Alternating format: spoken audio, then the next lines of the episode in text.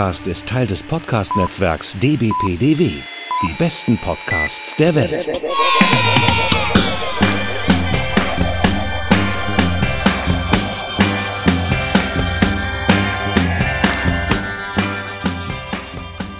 Herzlich willkommen bei mir und Gespräch. Mein Name ist Markus und ich bin mal wieder in Berlin bei Nils. Hallo Nils. Hallo Markus. Nils, worüber reden wir heute? Wir reden über Derek Jarman. Genau, einen der großen schwulen Filmemacher und Künstler und äh, überhaupt. Und wir setzen damit unsere kleine Reihe fort, über schwule Filmemacher zu reden. Wir haben ja schon über äh, Pedro Almodovar geredet und über John Waters. Ja. Und ja, jetzt wird's. Äh, jetzt ist es eine Reihe. Ja, jetzt ist es eine Reihe und es wird tatsächlich künstlerischer, oder? So ein bisschen, es geht ein bisschen in die E-Richtung, oder? Schon, oder? Ja, auf jeden Fall. Also es ist nicht mehr ganz so schrill und camp, also teilweise schon, aber... Ja, und auch nicht mehr so Wohlfühlfilme, naja, Wohlfühl jetzt auch nicht, aber Filme, die man so widerstandslos durchkommt. Das stimmt, widerstandslos geht das überhaupt nicht äh, bei Jam, ja. Derek Jarman äh, lebte von 1942 bis 1994 und war Filmemacher, Stage Designer, also er hat Kulissendesign äh, vor allen Dingen, Tagebuch geschrieben, Bücher geschrieben, an sich äh, Bilder gemalt und er war Gärtner. Genau. Genau. Und deswegen betreten wir hiermit auch ein bisschen, Achtung, pun intended, Neuland. Wir reden nämlich nicht nur über Filme und einen Filmemacher, sondern auch über einen Gärtner und seinen Garten. Genau. Und da wollen wir so ein bisschen, äh, da soll unser Gespräch heute drin enden. Und ähm, damit hat es aber eigentlich angefangen. Stimmt. Weil du mir das Buch über seinen Garten mitgebracht hast letztes Mal, als du hier warst. Und ich bis dahin von dem Regisseur noch gar nichts wusste und das Gartenbuch so fantastisch fand, dass ich dachte, wir könnten ja über Derek Jarman sprechen. Ja. Und wir uns, also ich mir zumindest im Zuge seines Gartens erst zu seinem Werk Zugang verschafft habe. Ja. Kanntest du ihn vorher gar nicht? Nein. Nee. Nee. Aber seinen Garten, von seinem Garten hast du schon mal ja, gehört vorher, von dem oder? Garten ja. hatte ich schon gehört. Okay, vorher, ja. Komischerweise. Ja, einer der vielen, oder es gibt ja doch viele dieser britischen Gärten, auch so diese moderneren Gärten oder so, die so äh, ja weltweit bekannt sind. Ja, so ein klassischer Privatgarten. Ja. Eigentlich, genau. Den ein Mensch anlegt und der dann ins nationale Erbe übergeht irgendwie. Das passiert häufiger in Großbritannien. Genau, und den, der existiert ja heute noch, den kann man Genau. also auch besuchen. Ja. Steht auf dem Plan. Genau, es ist, es ist halt auch, so viel können wir ja schon mal vorwegnehmen, es ist ein ganz besonderer Garten, weil er steht direkt an der Küste und ist halt sehr karg auf seine Art. Mhm, genau. Gut, aber da, äh, da wollen wir drin enden äh, quasi und wir wollen jetzt ja mal wieder klassisch ein bisschen äh, uns um die Biografie kreisen und auf einige Filme eingehen. Ähm, vielleicht auch schon mal zum Vorwegnehmen. Wir haben bei vielen Filmen festgestellt, die sind doch sehr schwierig zugänglich zum Teil. Ja, also wir gehen hier, wir sind hier richtig in der Kunst. Und dann habe ich für mich auch schon mal festgestellt, dass es doch, dass ich doch natürlich irgendwie den Umgang mit in Anführungszeichen herkömmlichen äh, kulturindustriellen Filmen ja gewöhnter bin und dann wenn da so ein Klopper vor mir ist und das ist schon schwierig und ich musste erst überlegen, hm, inwieweit kann man da überhaupt drüber reden und wir haben uns jetzt tatsächlich so ein bisschen dazu entschlossen, auf die Zugäng uns auf die zugänglicheren Filme zu beschränken und bei den anderen gucken wir mal. Genau. Ja, ähm, jetzt ich würde direkt mit der Biografie einsteigen. Ähm, Jarman 1942 geboren, wie gesagt, und äh, aufgewachsen in Großbritannien und in, äh, am Lago Maggiore unter anderem. Sein Vater war Air Force Pilot, ein schwieriger Mensch, mit dem er, der ihn teilweise auch misshandelt hat in der, in der Kindheit und so, mit dem er nicht gut klarkam. Ähm, er war dann auf verschiedenen Internaten. Eine seiner, äh, eine Geschichte, die er halt so erzählt, die für ihn auch traumatisch war, dass er irgendwie wohl mit zehn oder elf mit einem anderen Jungen im Bett lag und die beiden so ein bisschen rumgemacht haben. Und das wurde äh, skandalisiert und öffentlich gemacht, so. Und Ja, er meinte, er, er nahm es auch gar nicht als Sex wahr in dieser Begegnung. er war ja oder auch noch ein Kind. Ja, eben, das war einfach nur. Und, und schon diese Überschreitung, dass zwei Jungs irgendwie äh, näheren Kontakt haben, hat halt dazu geführt, dass er da ja, öffentlich gedemütigt wurde eigentlich und bestraft wurde vor der ganzen Schule. Ja, und äh, in dem Zuge hat er, also so erzählt er das, äh, auch dieses ganze Thema Sexualität, Liebe und Begehren zu Männern erstmal verdrängt für die nächsten zehn Jahre, bis er dann mit 22 hatte dann irgendwie so sein, sein inneres Coming Out und glaube ich auch dann seine tatsächlichen ersten sexuellen Erfahrungen gemacht. Genau. Und sich bis dahin, das sagt er auch so, ja tatsächlich auch so der, der Kunst gewidmet. Und Ja. Kunst als Sublimation. Kunst als Sublimation, ja, ganz, ganz klassisch eigentlich, aber halt auch so tragisch und so. Naja, ja, dann, äh, er hat ähm, erst Geschichte und Englisch studiert, Kunstgeschichte am King's College, später dann an der Slade School of Art, wo eine relativ berühmt, renommierte äh, äh, Kunsthochschule, von der hatte ich vorher noch nichts gehört. Ich auch nicht. Ähm, und Wollte Maler werden, stellte aber fest, dass er selber nur durchschnittlich war. Genau, ja, genau, stimmt. Maler wollte, glaube ich, immer schon werden. Das war so sein Ding. Für Filme hat er sich am Anfang gar nicht so interessiert. Ähm, ja, dann hatte er so, dann hat er irgendwie so seine erste sexuelle Begegnung mit 22, was ihn irgendwie, äh, ja, was so ein Erweckungserlebnis war, irgendwie hat das einiges durcheinander gebracht. Dann hat er eine Reise durch die USA unternommen, da auch nochmal seine Erfahrungen in jedweder Hinsicht erweitert. In Mhm. San Francisco erste Erfahrung mit Drogen, dann hat er den, den, ähm, den William Burroughs kennengelernt, glaube ich. Oder nee, er hat zumindest das Buch gelesen. Das war für ihn auch, auch so ein, so ein äh, Erweckungserlebnis. Ich glaube, mit Warhol, ich weiß nicht, hat er nicht direkt Kontakt, aber das war auf jeden Fall auch ein großer Einfluss für ihn. Also in dieser Schilderung, Mhm. Autobiogra also es ist kein autobiografischer Film, sondern ein biografischer Film. Da klingt es so, als hätte er die alle gekannt. Ja, auf jeden Fall, als er dann wieder zurückgekommen ist äh, nach Großbritannien, wir sind ja hier irgendwie Anfang der 60er, muss Anfang Mitte der Mhm. 60er muss das gewesen sein, ne? Und da ähm, fing das dann ja so, ging das ja so langsam auf 68 zu, auch so Hippie-Zeit und keine Ahnung. Und äh, Künstlerszene, äh, Londoner Kunst Künstlerszene, äh, zwei Namen, der Patrick Proctor und David Hockney, ich kannte nur David Hockney, die erwähnte er da auf jeden Fall in der Dokumentation als die, als die großen Malerstars, die da sehr einflussreich waren. In der Zeit hat er wohl auch sich das erste Mal intensiver mit Filmen beschäftigt, mit einem, kennst, du eigentlich diesen Scorpio, Scorpio Rising von Kenneth Anger? nein, Das ist auch so ein Kunstfilm, so ein, ja, ja so ein Kunst-Kurzfilm, wo sehr so mit, ähm, äh, so, das ist so eine, so eine Ästhetik, die sich irgendwo so zwischen Biker, Leder, Fetisch, Homo-Kram, aber es geht auch so über in so ein bisschen so ein faschistisches Ding und Mhm. Männlichkeitskult und daran bewegt sich das Ganze. Also es ist eigentlich nur so ein Bilderreigen und es erzählt so ganz lose nur eine Geschichte. Also es ist eigentlich sehr faszinierend, habe ich mich aber auch noch nicht näher mit beschäftigt.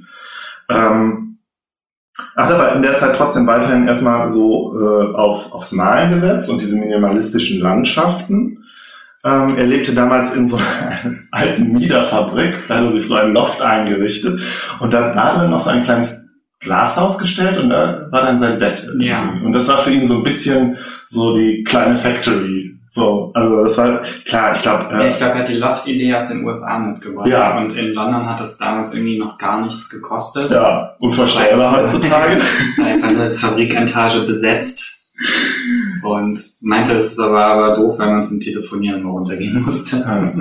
Ja, er hat, er hat da in der Zeit aber halt auch immer schon so seine KünstlerInnen-Kumpels gehabt, Genau. mit denen er sich da so umgeben hat und ähm, Partys schienen auch wichtig zu sein. Für Genau. Und vielleicht kommen da auch schon ein bisschen so seine äh, sehr positiven Charakterzüge, auf die wir jetzt gestoßen Ja. sind. So, also dass er wirklich so sehr ein sehr herzlicher, sehr interessierter, sehr zugewandter, empathischer Mensch war, der sich wirklich auch für die anderen Leute interessiert hat und so, aber auch schon immer so sein künstlerisch, also künstlerisches Ding halt auch durchgezogen hat, dass er sehr ernst genommen hat und ja, also ich fand vielleicht jetzt auch schon mal als kleine Vorwegnahme schon so mein Gedanke, ja, das ist krass, dass jemand so sehr dieses Künstlerding lebt, also wirklich quasi wie aus einem Bilderbuch, Mhm. wie man sich einen Künstler vorstellt, dass ich fast gedacht habe, eigentlich musst du dich als Kunststudent, Kunststudentin mit Derek Jarman auseinandersetzen, Mhm. so. Weil der dann aber auch als Person so integer und so, so toll einfach war, dass, Ja. dass er einfach so sympathisch und, und äh, positiv war einfach. Ja. Großzügig auch. Großzügig, genau, ja.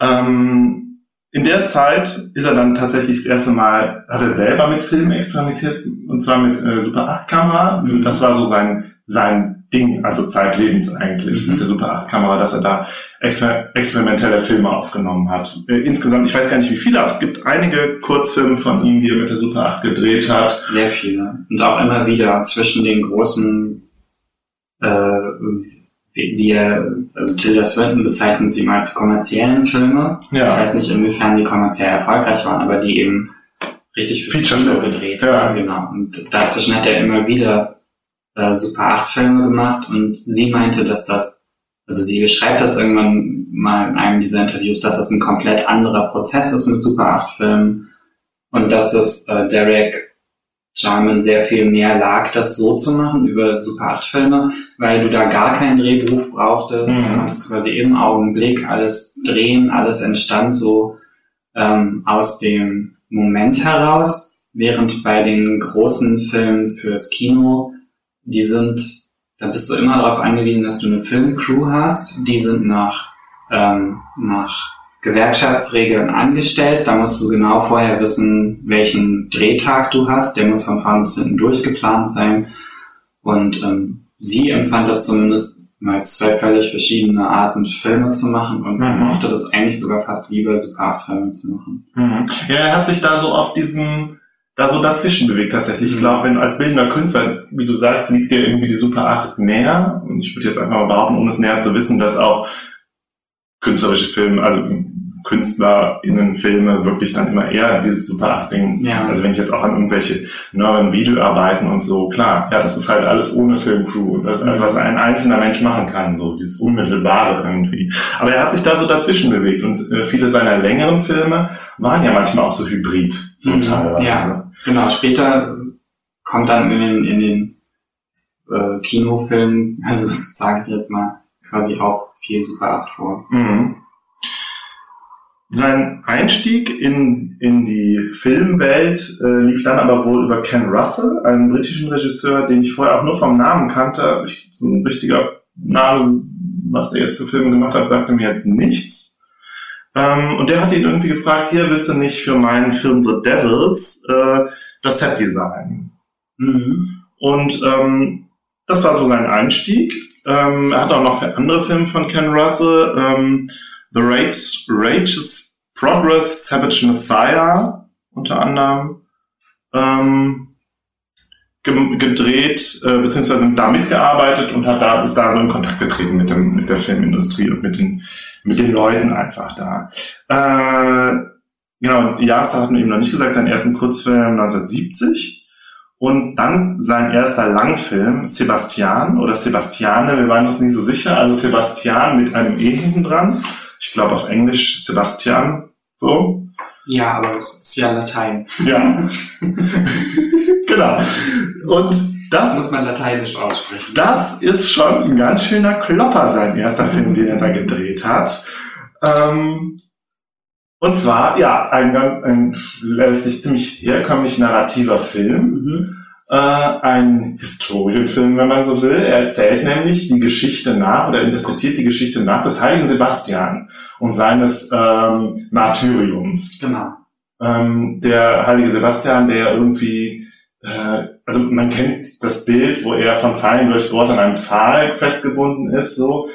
Ich habe jetzt noch nicht weiter geforscht, warum er jetzt so die Schwulen-Ikone ist, so. Keine Ahnung, aber es ist wohl schon dabei jetzt Jarman wohl nicht der Erste, der da diese Interpretation Nee, reingelegt ich kenne hat. den tatsächlich auch als Gay-Icon, aber ich weiß nicht warum. müssen wir mal, müssen wir mal irgendwie nachforschen. Der Film ist auf jeden Fall sehr schwul. Ja. Und das war das Krasse, das Besondere, das Neue irgendwie. Er erzählt halt, ähm, ich kann den, würde den Plot jetzt einfach mal so ganz grob wiedergeben. Es spielt halt irgendwie, keine Ahnung, im Jahr 200 nach Christus oder so grob. Und Sebastian ist halt ähm, Legionär oder Sklave, ich weiß nicht, ist auf jeden Fall ein Liebling des Kaisers, macht sich dann am aber Anfang ist er sogar Heerführer oder so. Ah, okay. Ah, hatte doch eine hohe Position. Okay. Und ähm, also es entspricht auch nicht so ganz der äh, klassischen Legende, glaube ich. Ähm, sondern, ähm, ja gut, da kommen wir gleich noch zu. Also genau, er fällt irgendwie in Ungnade vom Kaiser und wird dann verbannt oder ins, also ins Exil geschickt in so eine kleine Garnison irgendwo weit draußen an der Grenze. Gedreht wurde das Ganze auf Sizilien und entsprechend ist halt auch die Landschaft karg und ist auch so am, am Meer und so. Und, ähm, ja, also so ganz abgelegen. Und da äh, ist dann halt so diese Gruppe von, von Legionären und äh, ja, die verlustieren sich da. Denen ist extrem langweilig. Denen ist langweilig und äh, ja, dann passiert halt das, was wenn Männern langweilig ist. naja, nee, wir sind Zumindest der Legende nach. ja, ich weiß nicht. Also es ist halt, es ist halt, ähm, es dreht sich dann weiter um Sebastian, der ähm, der ja in, äh, in der ursprünglich, also in der christlichen Legende ist er halt äh, äh Christ so Mhm. und äh, schwört halt am ab und, und glaubt nur an seinen Gott und so. Und hier bei, bei Jam ist es halt, da glaubt Sebastian aber an den Apollo, Philibus Apollo, das ist so sein Gott. Und während alle anderen Legionäre um ihn herum halt sich verlustieren, und das meine ich jetzt im doppelten Wortsinn, also einerseits äh, sich irgendwie äh, dem schwulen Sex hingeben, aber andererseits auch einfach rumlümmeln den ganzen Tag Quatsch machen, ja. Käferkämpfe. Ja, genau, Jagd und Spielen und so.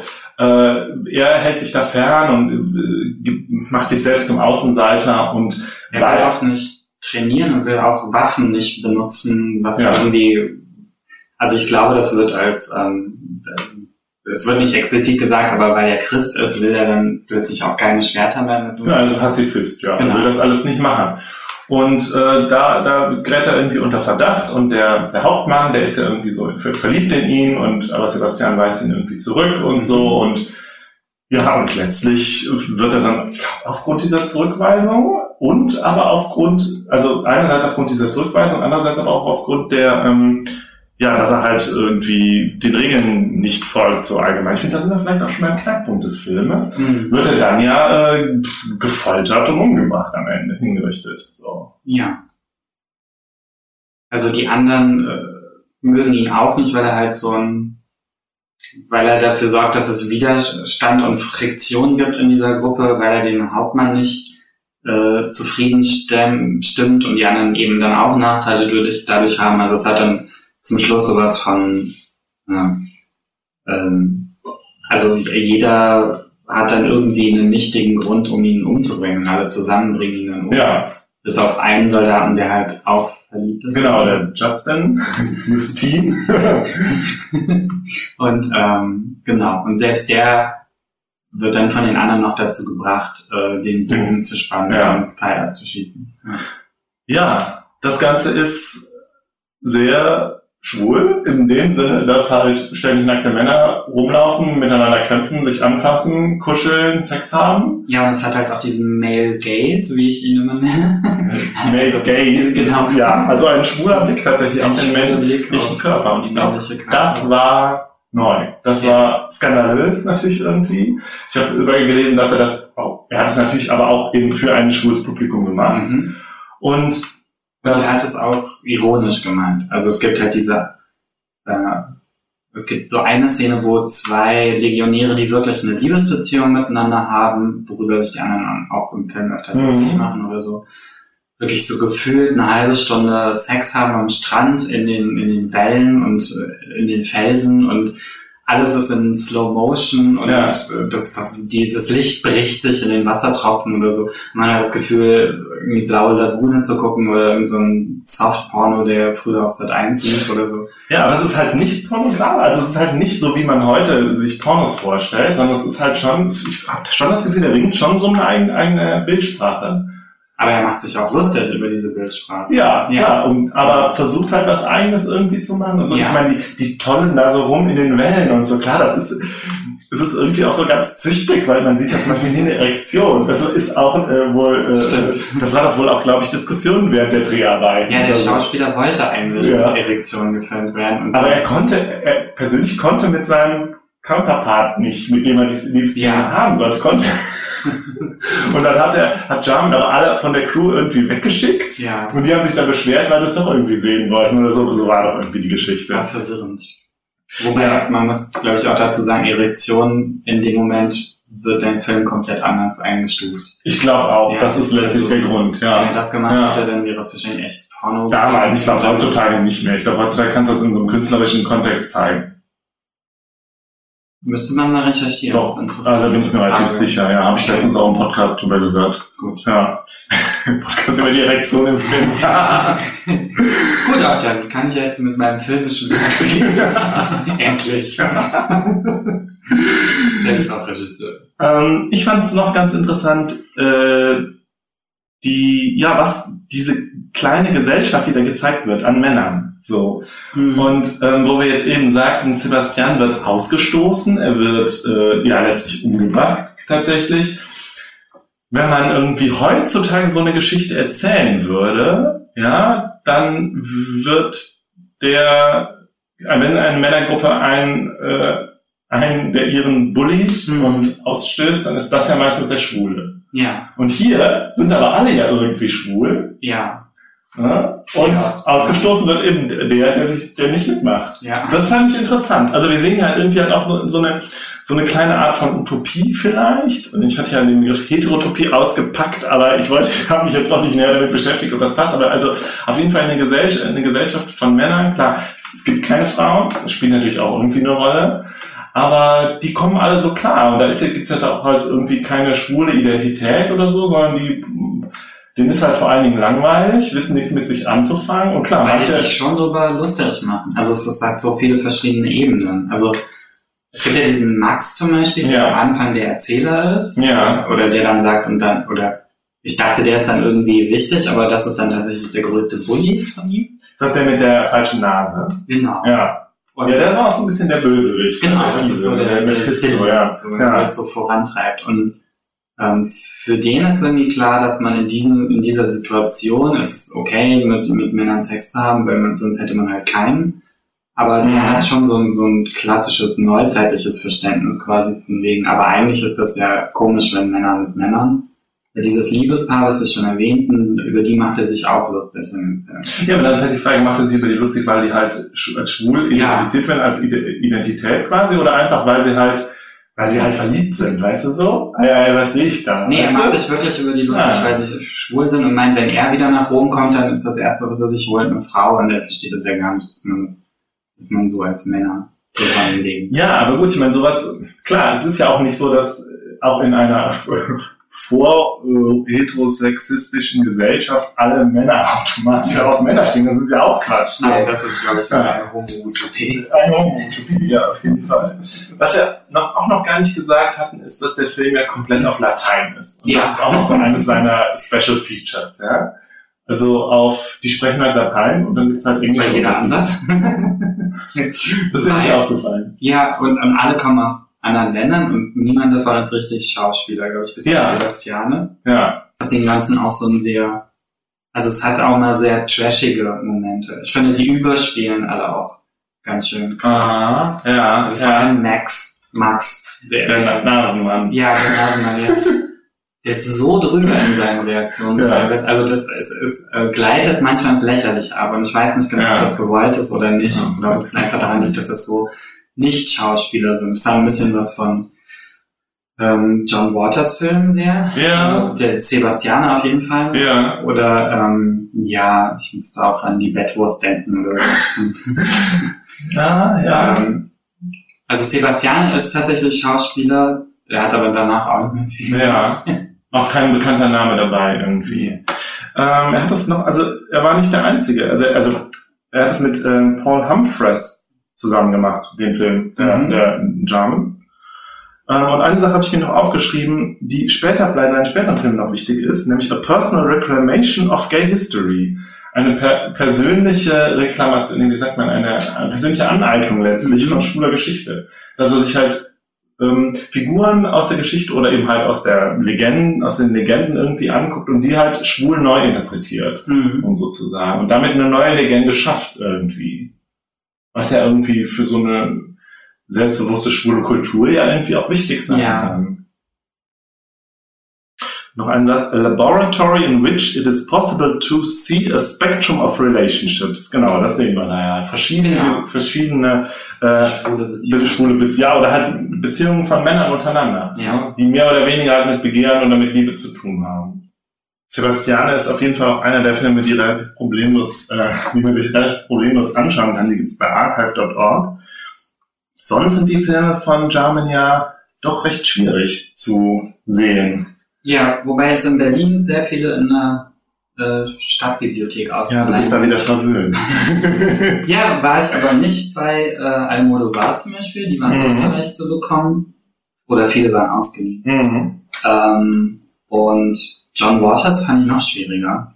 G Mhm. Gab es nicht so viel hier auszuleihen. Mhm. Vielleicht, weil er auch Europäer ist, ich weiß nicht. Also Derek Jarman. Ach so, und weil viele in der Edition Salzgeber nochmal rausgegeben wurden und dann müssen die als Pflichtexemplar in der Das kann sein. Sein. Daran Ah ja, das. okay. Ja. Alles, was in Berlin produziert wird, muss einmal in die Berliner Ah. Bibliotheken. Ah, gut zu wissen. Ja, okay. Gut, Ich habe es gelernt in meinem Studium.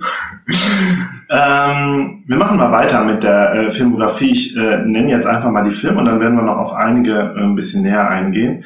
1978 Jubilee, dann 1979 The Tempest, eine Shakespeare-Verfilmung. Ähm, der Sturm, ne? Soll wohl auch ganz gut sein, haben wir jetzt aber beide nicht gesehen. Wir haben auch nicht gesehen The Angelic Conversation von 1985, der ja dann doch auch wieder eher experimenteller wird. Mhm. Da äh, hören wir wohl Shakespeare-Sonette vorgelesen von Judy Dench.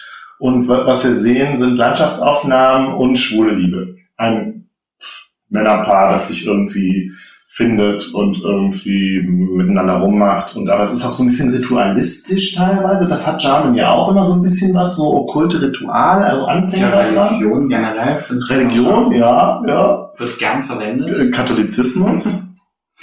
ähm, Ja, dann das geht ja mit Sebastianisch schon los. Genau, damit geht's schon los, aber halt auch tatsächlich so was okkultistischeres. Okay. So. Weiß ich nicht, habe hab ich mich jetzt auch nicht näher mit beschäftigt, aber das war auf jeden Fall so auch so Das mit seinen. Klingt insgesamt alles sehr wie The Garden. Auf jeden Fall habe ich gedacht, eine Angelic Conversation würde ich mir mal angucken. Aber dann in der Fassung, wo Patrick Stewart die Sonette liest, bitte. Gibt es die? Nein, natürlich nicht. aber Ihr liest sie. Das macht er ja bei Twitter. Genau. 1986 Caravaggio, sein bekanntester Film, glaube ich, und vielleicht sein erfolgreichster. Ähm, halt die, äh, eine halbfiktionale Biografie von äh, Caravaggio, dem, dem berühmten Maler. Kannte ihn vorher nicht wirklich. Ich müsste ihn dann anwissen. Ja, ich kannte ihn tatsächlich durch Benjamin. Also ich, Benjamin kenne ich ja schon seitdem er Kunst studiert hat und da hat er, glaube ich, mal ein Seminar über Caravaggio gemacht. Ah, okay. Und da kannte ich, also so habe ich Caravaggio kennengelernt. Äh, 1987 The Last of England, ähnlich wie The Angelic Conversation, auch wieder äh, ja, Auch super. künstlerischer, experimenteller, ähm, assoziativer, ja, also nicht narrativ, ähm, so ein- vielleicht so ein essayhafter, irgendwie Reflexionen und Meditationen über den Zustand der britischen Gesellschaft. Ja, wir sind ja in der Thatcher-Ära, das wird mir sowieso ganz, ganz wichtig bei Jarman, dass er so da einer der, der größten Anti-Thatcheristen war irgendwie im künstlerischen Bereich. Den Und- und der äh, ja, und irgendwie die Situation der Jugend und immer verknüpft auch mit seiner eigenen Biografie, mit seinen biografischen Reflexionen, wo ich auch gedacht habe, ja, das macht man als Künstler. Ne? Man, man schaut sich an, was ist um mich herum und wie ich verknüpfe es mit eigenen, mit meiner, mit meiner eigenen Biografie und dann äh, gucke ich, wie ich das irgendwie ästhetisch umsetze. So. Also Ja. irgendwie Kün- Künstler-Dasein, KünstlerInnen-Dasein 101. Ähm, 1989 War Requiem, eine Verfilmung Das Britain. von Benjamin Britten. Ja. Ja, sagt mir auch gar nichts, aber Das habe ich schon gesungen. Tatsächlich, das Warrior. wow, Ja. cool. Ich, deswegen wollte ich den Film eigentlich auch gucken und dann habe ich mich doch dagegen entschieden, weil ich glaube, der ist super anstrengend. Also man, man hört das War Requiem als Tonspur und sieht dadurch und, parallel dazu Szenen von einem Soldaten, der quasi im, Ersten Weltkrieg. genau, Genau. Ersten Weltkrieg ähm, durch die Trenches, Trenches geht und dann im, im Lazarett landet. Und Genau, und am Ende ist halt irgendwie er im Rollstuhl in der Nachkriegszeit. Ja. Und ja, das hat mich aber thematisch nicht so interessiert. Das war mir ein bisschen zu schwer irgendwie. Aber es passt super zusammen mit, also ich fand diese Kooperation, ich weiß nicht, ob Benjamin Britten da persönlich auch daran beteiligt Das weiß ich jetzt auch nicht gehe mehr. sehr davon aus, der selber ganz großer Pazifist war Ja, und äh, deswegen auch das War Requiem geschrieben hat und äh, ja selber zu den ähm, schwulen Künstlern Großbritanniens gehört, den ganz großen. naja, weil aber bin, sind wir jetzt gar nicht drauf gestoßen, ob, ob er irgendwie befreundet war mit Benjamin Britten. Nee, hab ich, da, da, da hätte ich den Film für gucken müssen, glaube ich. Befreundet war er mit Tilda Swinton, die hast du jetzt auch schon genannt. Und die müssen Ja. wir, also das ist eigentlich, Bei Caravaggio das erste Mal eingeführt. genau. Er entdeckt sie da. Ich glaube, also haben sich irgendwie auf einer Party getroffen oder so. Ich weiß auch nicht mehr genau, ja. Ähm, mit ihm zusammenzuarbeiten. Genau, ich glaube, er lässt sie bei sich zu Hause auftauchen und Mhm. dann kommt sie und dann hat er gleich schon die Kamera in der Hand, genau, das erzählt sie rein. Ja, und sie ist heute, heute ja immer noch so ein bisschen so eine, nicht, nicht unbedingt eine Biografin, aber sie ist schon eine, die sich so sehr für, für, Für sein Für- Erbe einsetzt für sein Erbe sehr einsetzt. und für seinen Garten. ja. Ja. Äh, auch einer der Schauspieler, der immer, der, der in vielen Filmen auftaucht, ist der Sean Bean, Eddard Stark. Das war auch lustig, dass wir ihn in seiner ersten Rolle bei Caravaggio sehen. Ja. Nicht als, als äh, jungen, blonden Recken und kaum, kaum zu erkennen irgendwie. Stimmt. Ja. Ja. Bei Tilda Swinton ist es auch der erste. Ich weiß nicht, ob ich das jetzt so explizit gesagt habe. Also es ist nicht nur der erste Film von ihm mit Tilda Swinton, Mhm. sondern es ist auch ihr erster Film, den sie je gemacht hat. Soweit ich weiß. Ähm, ich nenne jetzt gerade noch die anderen vier Filme. The Garden 1990, über den wollen wir auch noch ein bisschen ausführlicher sprechen. Äh, Edward II. von 1991, eine Verfilmung von einem Theaterstück von Marlowe, das hier mit Vornamen hieß, auch so ein Shakespeare-Zeitgenosse, um den König Edward II. Christopher Marlowe, ja, ja, gilt doch auch, glaube ich, als, als Kandidat für, wenn Shakespeare es nicht selber geschrieben hat, dann war er es. Und ja, und dabei, ähnlich wie bei Caravaggio, wieder eine Neuinterpretation eines Stoffs aus so einem, aus so einem schwulen Blick. Also er macht Edward den Zweiten halt schwul Mhm. und auch in so eine Dreiecksgeschichte und verknüpft das aber auch, und das hat er ja auch immer gerne, so, so Anachronismen und Verbindungen zur heutigen Zeit. Mhm. Also er verknüpft das ganz stark eben mit der, mit der, äh, ähm, mit dem AIDS, Anti-AIDS-Aktivismus und dem, und den schwulen, schwulen Bewegungen zu der Mhm. Zeit und so und knüpft da halt diese Brücke und so. 1993 dann Wittgenstein. Ähm, ja, über Ludwig Wittgenstein, reden wir gleich auch noch kurz. Und dann schließlich sein letzter großer Film 1993 Blue. Und ein Jahr später ist er ja an AIDS gestorben. So. Und ähm, das spielt natürlich auch noch eine Rolle, da werden wir gleich auch noch drauf kommen. Aber dann lass uns doch jetzt erstmal über Caravaggio reden. Ich blätter mal gerade in meiner, in meinen Aufzeichnungen. Mhm. Ja, Caravaggio, genau. War Maler, einer der äh, bekanntesten und berühmtesten Vertreter des Frühbarock, wusste ich auch gar nicht, ich hätte jetzt es wäre so Renaissance, von 1571 bis 1610. Und ähm, ich kenne ihn ja, wie gesagt, durch Benjamin. Viele Grüße an der Stelle. und ähm, Caravaggio war irgendwie, glaube ich, so einer der frühen Helden auch von Jarman. Und Jarman sagt ja auch selber immer äh, über, über Caravaggio, glaube ich, auch, dass er immer so ein bisschen den, den historischen Gay da hatte. Mhm. Also ich weiß gar nicht, ob es über Caravaggio auch überliefert war, dass er wohl auch Beziehungen mit Männern hatte. Er galt wohl aber schon auch damals als Enfant terrible. Es ranken sich so, so Legenden um ihn, dass er halt auch so gewalttätig war und so, so jähzornig und Mhm. so und auch, glaube ich, irgendjemand umgebracht hat und sich, da weiß ich, das hat mir Benjamin damals auch alles erzählt, diese Geschichten um Caravaggio. Das scheint ein spannendes Seminar gewesen zu sein. Würde mich interessieren, ob die Ja. da quasi äh, homosexuelle Beziehungen auch thematisiert haben in dem Seminar. Also Das ist weiß, das muss ich, muss ich mal, äh, muss ich Benjamin nochmal anfragen, genau.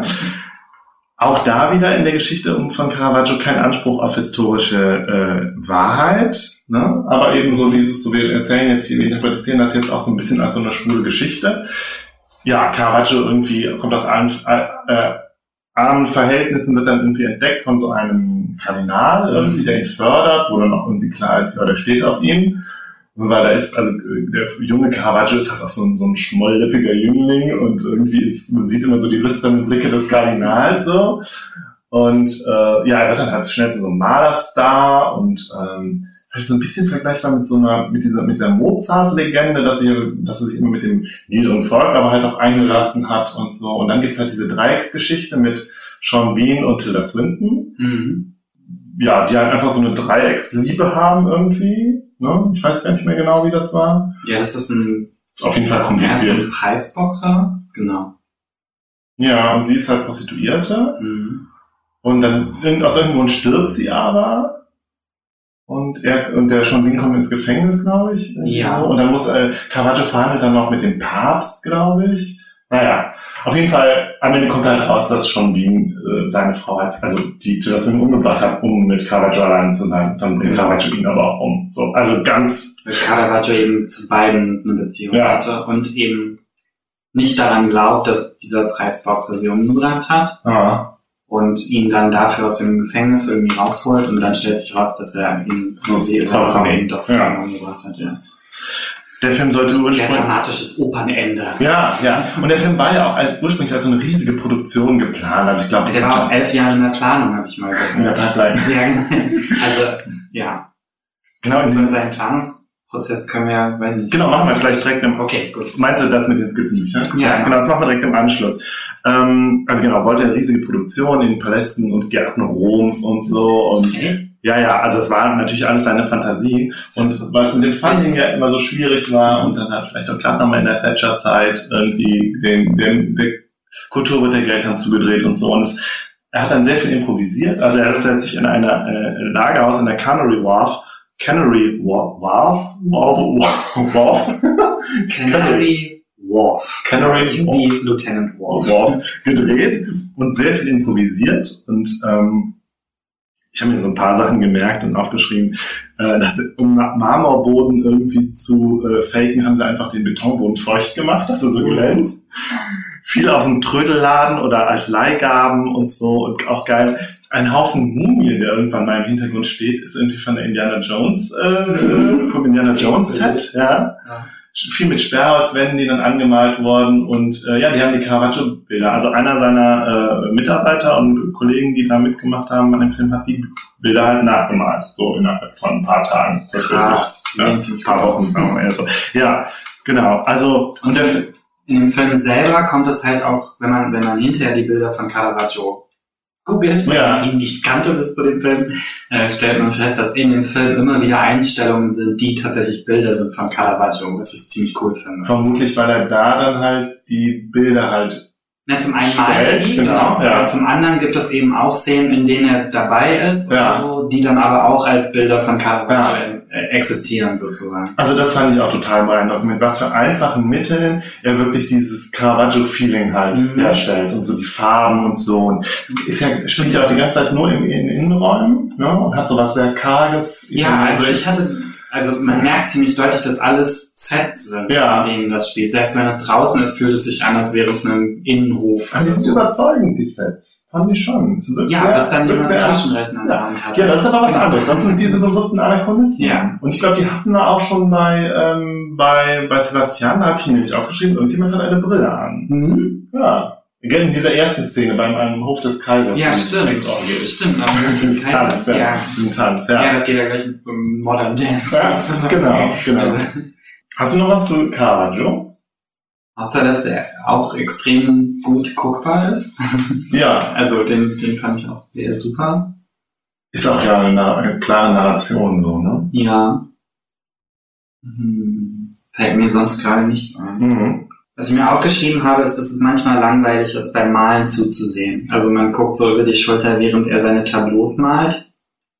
Mhm. Ähm, da sieht man dann auch, dass Caravaggio sehr auf die Einzelheiten bedacht ist und dann die Leute auch sehr tyrannisch behandelt, die dann in seinen Bildern spielen müssen. Mhm. Also scheint irgendwie ein Beruf gewesen zu sein, ein Modell zu stehen für einen Maler. Mhm. Ich stelle mir das ehrlich gesagt als sehr anstrengenden Beruf vor nach diesem Film. Ja. Und äh, teilweise guckt man halt minutenlang dabei zu, wie er Bilder malt. Also, aber ansonsten ist der Film sehr, sehr gut zu sehen. Ja. Und Tilda Swinton ist halt phänomenal. Ähm, mir ist gerade aufgefallen, dass wir Jubilee jetzt doch ein bisschen übersprungen hatten. Da wollte ich aber auch noch zwei, drei Sätze zu sagen, Ja. wer so der. Punk-Film ist irgendwie. Zwei Jahre nach Sebastian, 1978, äh, ist, hat so ein bisschen so ein Plot, also irgendwie eine äh, heruntergekommene postapokalyptische Gegenwart und die äh, Königin Elisabeth I. reist durch die Zeit in die Gegenwart, um irgendwie zu sehen, was aus ihrem England geworden ist. Äh, Elisabeth II. ist umgebracht worden von einem Punk-Mob, genau, weil äh, Großbritannien der Gegenwart, Gegenwart ist halt äh, in, in den Händen von so anarchistischen Mobs und ist irgendwie so, ach, sieht so aus wie kurz nach dem Krieg, ja äh, irgendwie postapokalyptisch. Ich habe den auch nicht gesehen, nur den Anfang so ein bisschen, um ein bisschen in die Stimmung reinzukommen. Sehr viele äh, ProtagonistInnen der Punk-Szene der damaligen Zeit spielen da eine Rolle. Äh, Vivian Westwood fand den Film im Nachhinein richtig scheiße und hat auch, glaube ich, äh, Jarman ein T-Shirt gemacht, wo, wo er aber auch krass beleidigt wurde als Schwuchtel oder so. oder ja, aber Jarman selber Gar nicht. geht gar nicht, geht gar nicht. Aber Jarman selber habe ich mir hat, hat, las ich irgendwo, hat sich auch so ein bisschen lustig gemacht über den Punk, weil er es auch irgendwie albern fand und die äh, und irgendwie so das, das Liebäugeln mit dem Faschismus und so und die allgemeine äh, den Hang zur Gewalt und so, das war alles nicht so sein Fall. Warum er jetzt, hatte doch trotzdem anscheinend irgendeine Affinität zum Punk und zu Mhm. dieser Zeit. Und ja klar, wenn du den Punk irgendwie darstellst und einen Film drüber machst, dann ist das schon ausverkauftes Punk, keine Ahnung.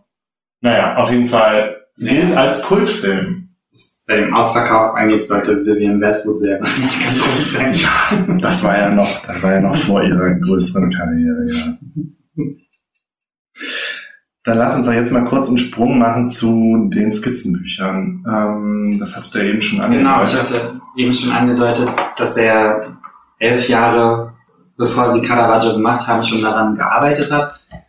Und ähm, was halt immer wieder auftaucht, ist, dass er seine ganzen Projekte in Büchern angelegt hat. Mhm. Und zwar immer dasselbe Format, äh, ein Buch gekauft und sein Das waren so. Fotoalben, ne? Ja, irgendwie so, so Ja. Fotoalbengröße, genau. Und der Prozess war dann, ich weiß nicht, ob der von Anfang an so war, aber er hat sich dann irgendwann so etabliert, dass er das mit schwarzer Farbe eingebunden Mhm. hat. Also, also nicht, das war kein Einband, sondern eine richtige Farbe, die er aufgetragen hat. Und dann vorne auf die schwarze Farbe hat er dann äh, mit Blattgold so ein Quadrat gemacht und da hat er den Titel reingeschrieben des Projektes und dann hat er angefangen, ähm, so Scrapbook-mäßig oder so Mhm. Schnipsel und Texte, Bilder, Collagen, Collagen genau. zu machen, dazu, wie, wie dieser Film oder überhaupt wie dieses Projekt werden soll. Also das hat er nicht nur bei Filmen gemacht. Ja, total faszinierende Objekte irgendwie, Mhm. die immer so dabei waren und immer auch so das vielleicht das Zentrum seiner Arbeit, also nicht unbedingt nur zur Vorbereitung dienten oder zur Ideensammlung, sondern selber auch Ja. Kunstobjekte Ja, waren. Tilda Swinton meinte in dem einen Interview, er hat ihr das mit den Worten gegeben, bei Caravaggio war das jetzt so, Mhm. als er sie eingeladen hat zu sich nach Hause, um ihr die, die Idee vorzustellen, was er mit dem Film vorhat, hat er ihr das Buch von Caravaggio in die Hand gedrückt Mhm. und hat halt gesagt, das ist der Film. Mhm. Also er meinte nicht, hier kannst du sehen, wie ich den Film plane oder so, sondern für ihn war das Objekt der Film. Ähm, und das musste dann nur noch umgesetzt werden sozusagen. Es war alles bereits fertig und drin. Finde ich total faszinierend. Also was, also wie diese Skizzenbücher als selber als Kunstwerk Mhm. funktionieren können und so und halt so ganz hybride Objekte irgendwie sind. Ja, genau. Ja klar, Also jetzt gibt es ja ein Buch nur über die Skizzenbücher, Ja. was ich hier auch habe und sie Ja. in einem Archiv aufbewahrt. Ja. Wir haben in Derek gesehen, dass Tilda Swinton das eigentlich furchtbar findet, dass diese Ja. Bücher im Archiv sind und wie Kunstobjekte behandelt werden, weil sie meinte, wenn man bei ihm war, dann hatte der die halt überall aufgeschlagen rumliegen, weil das eben offene Objekte der Arbeit waren. lebendige Objekte Ja. irgendwie. Ja. Ja, gut, aber ich finde, ja, was soll man denn sonst mit ihnen machen heute? Ja, logisch. Na, klar, du musst sie irgendwie ausstellen. Ja, aber sie sind halt nicht, weiß ich nicht, da könnt, müssen, vielleicht frage ich da Benjamin auch nochmal zu, wie du dann mit solchen Objekten umgehst, die halt nicht das Werk waren, aber halt irgendwie für den Künstler fast schon wichtiger als das Werk, als das Werk selber. Ich weiß Wenn nicht. man sich mit dem Künstler beschäftigt, Mhm. auch ein Essentiell, ja. Ja, ein ganz wichtiger Zugang zum Mhm. Werk sozusagen. Auf jeden Fall ganz ästhetische Objekte. Ja. So, auch er, er mal mit seiner kalligrafischen Schrift, also Stimmt. ganz toll einfach. Das ist schwer zu lesen, aber trotzdem Ja. kalligrafisch. Ja. Ja. Fall Sieht immer so ein bisschen nach Mittelalter aus. Ja. Oder so, ja. Ja, ja, genau. Ja, das, klar, da spiegelt, spiegelt sich einfach sein gesamtes ästhetisches Können irgendwie wieder. Ähm, vielleicht machen wir jetzt noch mal kurz biografisch ein bisschen weiter. Caravaggio war 1986 und das war ja auch das Jahr, in dem er seine HIV-Diagnose bekommen hat. Ähm, ihm ging es dann wohl noch vier Jahre lang gut, bis 1990, wo, wo dann wirklich die Krankheit richtig ausbrach und ja, es ihm dann zusehends schlechter ging, aber wirklich auch noch bis, bis zum Ende quasi an seinen Projekten weitergearbeitet hat. Und ja, 94 ist er dann gestorben, kurz bevor es irgendwie wohl größere Weiterentwicklungen eben in der HIV-Medikation Mhm. gegeben hat. Also ganz tragisch halt auch, dass er dann hätte er vielleicht noch zwei, drei Jahre weitergelebt. Hätte er vielleicht überlebt bis heute, weiß man nicht. Ja. Ja, ein, irgendwie ein Schicksal, wenn man so will, dass er ja mit ganz vielen Künstlern irgendwie teilt. Ja. Schreibt er ja auch selber oder sagt er selber, dass ganz viele seiner Freunde halt auch gestorben sind und so, dass er die teilweise dann noch überlebt hat ein Stück weit.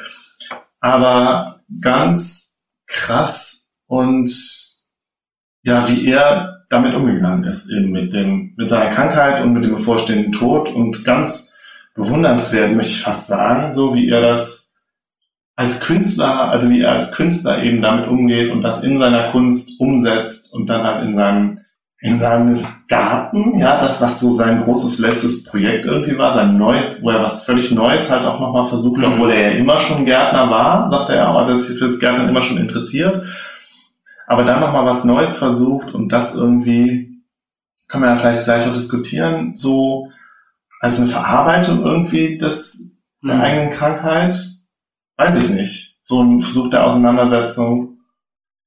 Ja, und er geht auch sofort damit in, in die politische Richtung. Genau, Das und ist das- halt auch Ja, extrem bewundernswert. Also nicht nur die Krankheit für sich selber irgendwie als Schicksal zu verarbeiten, sondern da dann auch Wut zu entwickeln darüber, wie, wie, wie stigmatisiert das äh, die Thematik ist, wie, wie die Gesellschaft damit umgeht und das quasi zurückzuwerfen.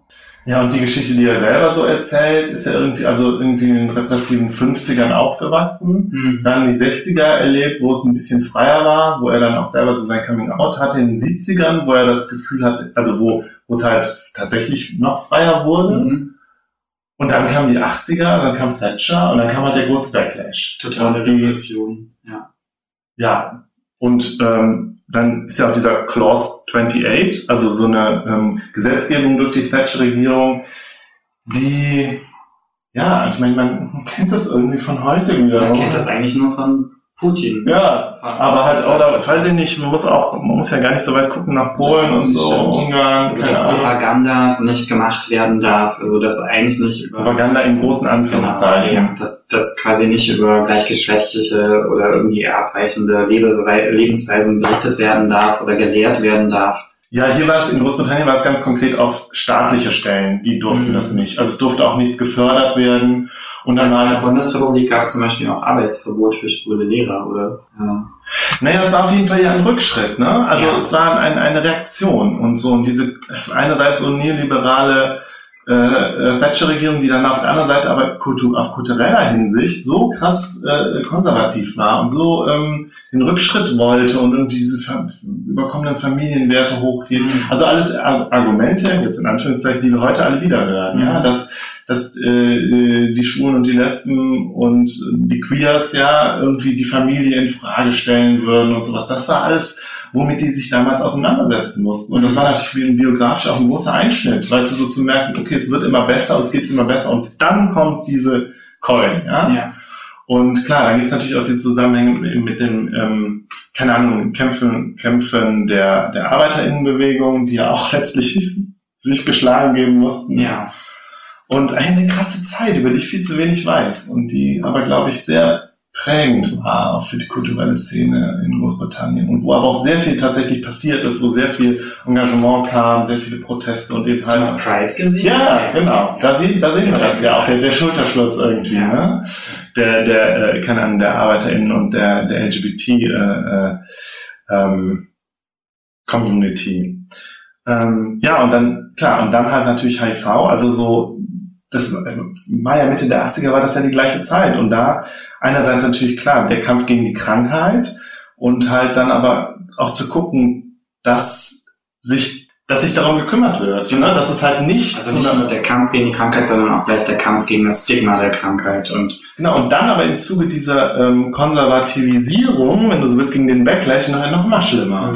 So, und unglaublich krasse Zeit und er, ja, tritt aber mutig vor und äh, schließt sich da an und wird politisch und ja, Zorn, aber irgendwie nie Verbitterung, hat man so das Gefühl. Also es ist halt, wenn man so seine Interviews hört, der ist ja immer so positiv und Ja. so humorvoll und so einnehmend irgendwie Ja. schon sehr beeindruckend auf jeden Fall.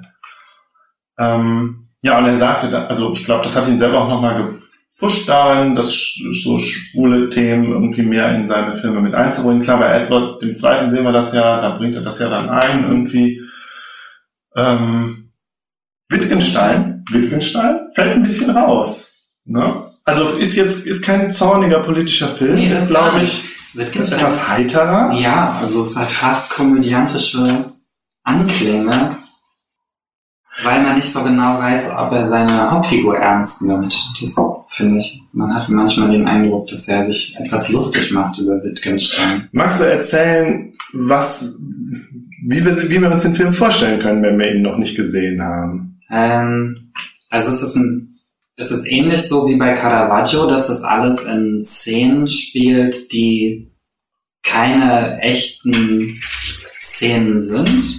Also man, es wird gar nicht, in diesem Fall gar nicht erst versucht, ähm, sowas wie Realität herzustellen, sondern alles findet vor einem schwarzen Backdrop statt. Also alle Szenen, alle Handlungen, die man sieht, ähm, äh, sind wie, wie im Theater oder so. Genau, also wie auf der Bühne, Genau, ne? wie auf der Bühne, wo kein Bühnenhintergrund gegeben ist, sondern man hat nur so. Props und die Leute sitzen oder stehen oder es gibt eine Tafel und, und dann gibt es Leute, die sich unterhalten.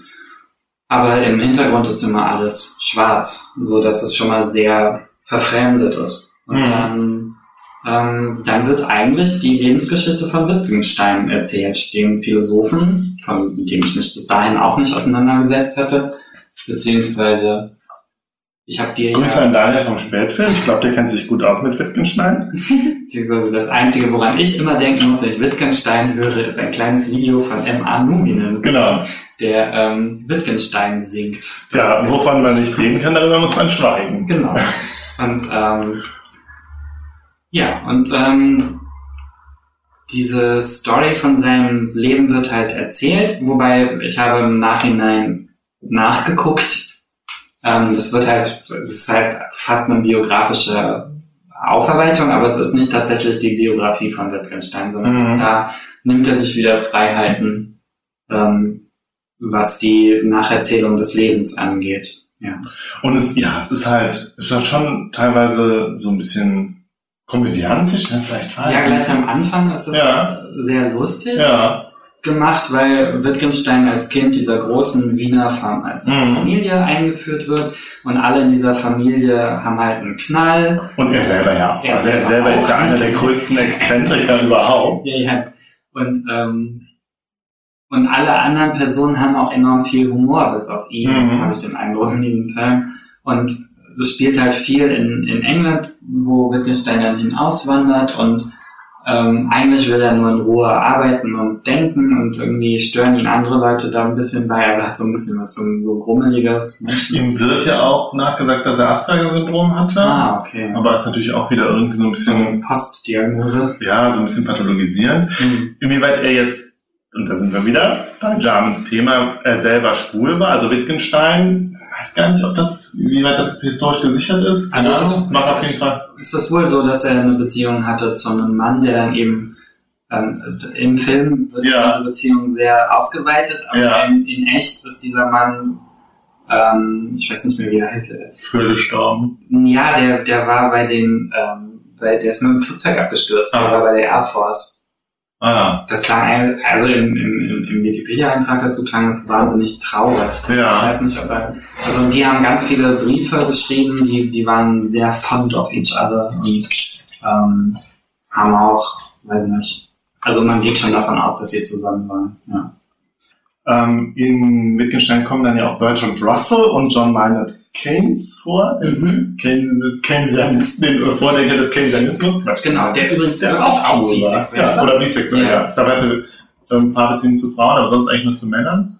Fand ich auch interessant. Ja, in dem Film mit dieser, äh, die Dame, die Tilda Swinton spielt, die Ah. ist auch in Wirklichkeit. Diese Tänzerin, oder? Nee, die Tänzerin war noch mal eine andere. Ja, stimmt, zu der hatte der eine Beziehung, richtig. Und zu Tilda Swinton war Bertrand Russell, heißt du so? Mhm. Ja.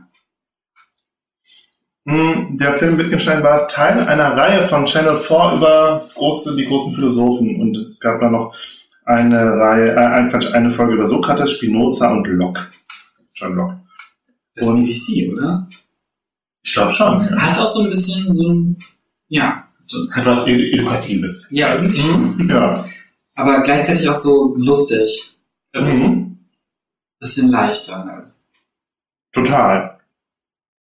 Mhm. Es wird auch viel aus seiner Kinderperspektive erzählt. Also es gibt auch so verfremdende Elemente drin. Es gibt so ein komisches Alien, das immer auftaucht. Auftaucht, ja. Ähm, äh, und Dinge erzählt. Es ist insgesamt ein sehr farbiger Film. Mhm. Obwohl der Hintergrund schwarz ist. Ja, genau. Aber das, das poppt auch. Also der Hintergrund ist schwarz, aber die Leute sind auch teilweise in krassen Farben angezogen oder so. Ja, also das es haben so Kostüm an und Genau. so, ne? Ja. da wird schon sehr gespielt mit den Farben. Mhm. Ja. Ist recht zugänglich, der Film. Mhm. Ey, Wittgensteins Philosophie wird auch so ein bisschen erklärt. Ja, diese, das finde ich überhaupt nicht zugänglich. Ja, das liegt aber an der Philosophie, glaube ich, und weniger an Damen. ähm, da, da, also, ja, das war der Punkt, wo ich dachte, wow, ähm, wieso sucht er sich den aus? Zumal er auch gezeigt wird, wie er immer wieder an der Tafel steht, beim Vermitteln seiner Mhm. Philosophie völlig scheitert. Ähm, die Leute ihn einfach auch überhaupt nicht verstehen. Ja. Er selber sich total unfähig fühlt, seine, seine Gedankengänge auszudrücken, möchte eigentlich nur einen Fjord ziehen, wo sein Buch Ja, hat er ja auch so. Er hat, er hat sich auch, glaube ich, zweimal in seinem Leben an eine Hütte nach Norwegen zurückgezogen. Ja, kam das, kam es im Buch auch vor, weil da wollte er tatsächlich dann auch Suizid begehen.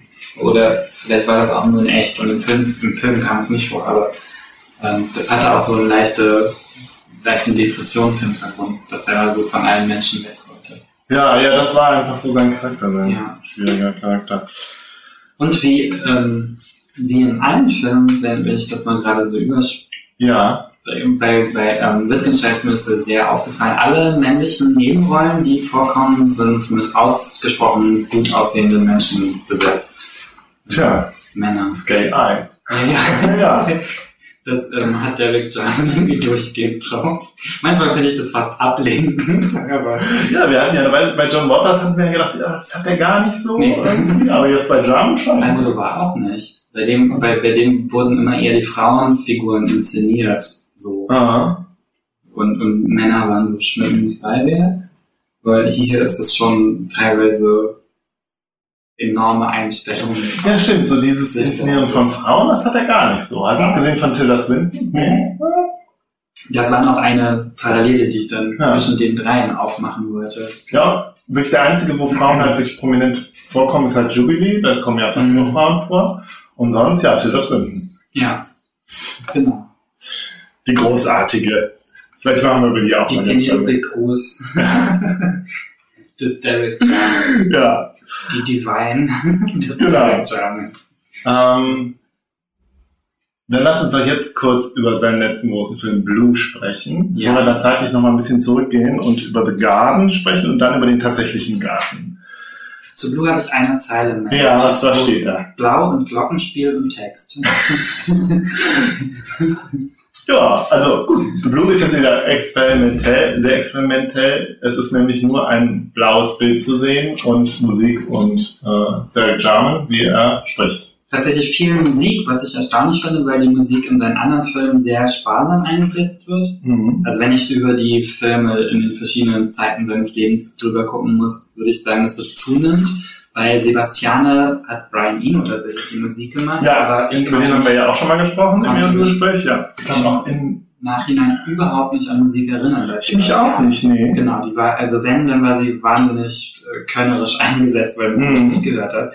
Ähm, und in den späteren Filmen finde ich auch, dass die Musik extrem spärlich verwendet wird und ähm, bei Blue eben nicht und bei The Garden auch nicht. Ähm, Ich habe jetzt nicht gemerkt, wie der äh, Mensch, der für die Musik zuständig war, hieß bei Blue. Ähm, nee, steht jetzt hier auch nicht. Kommt in die Show Notes.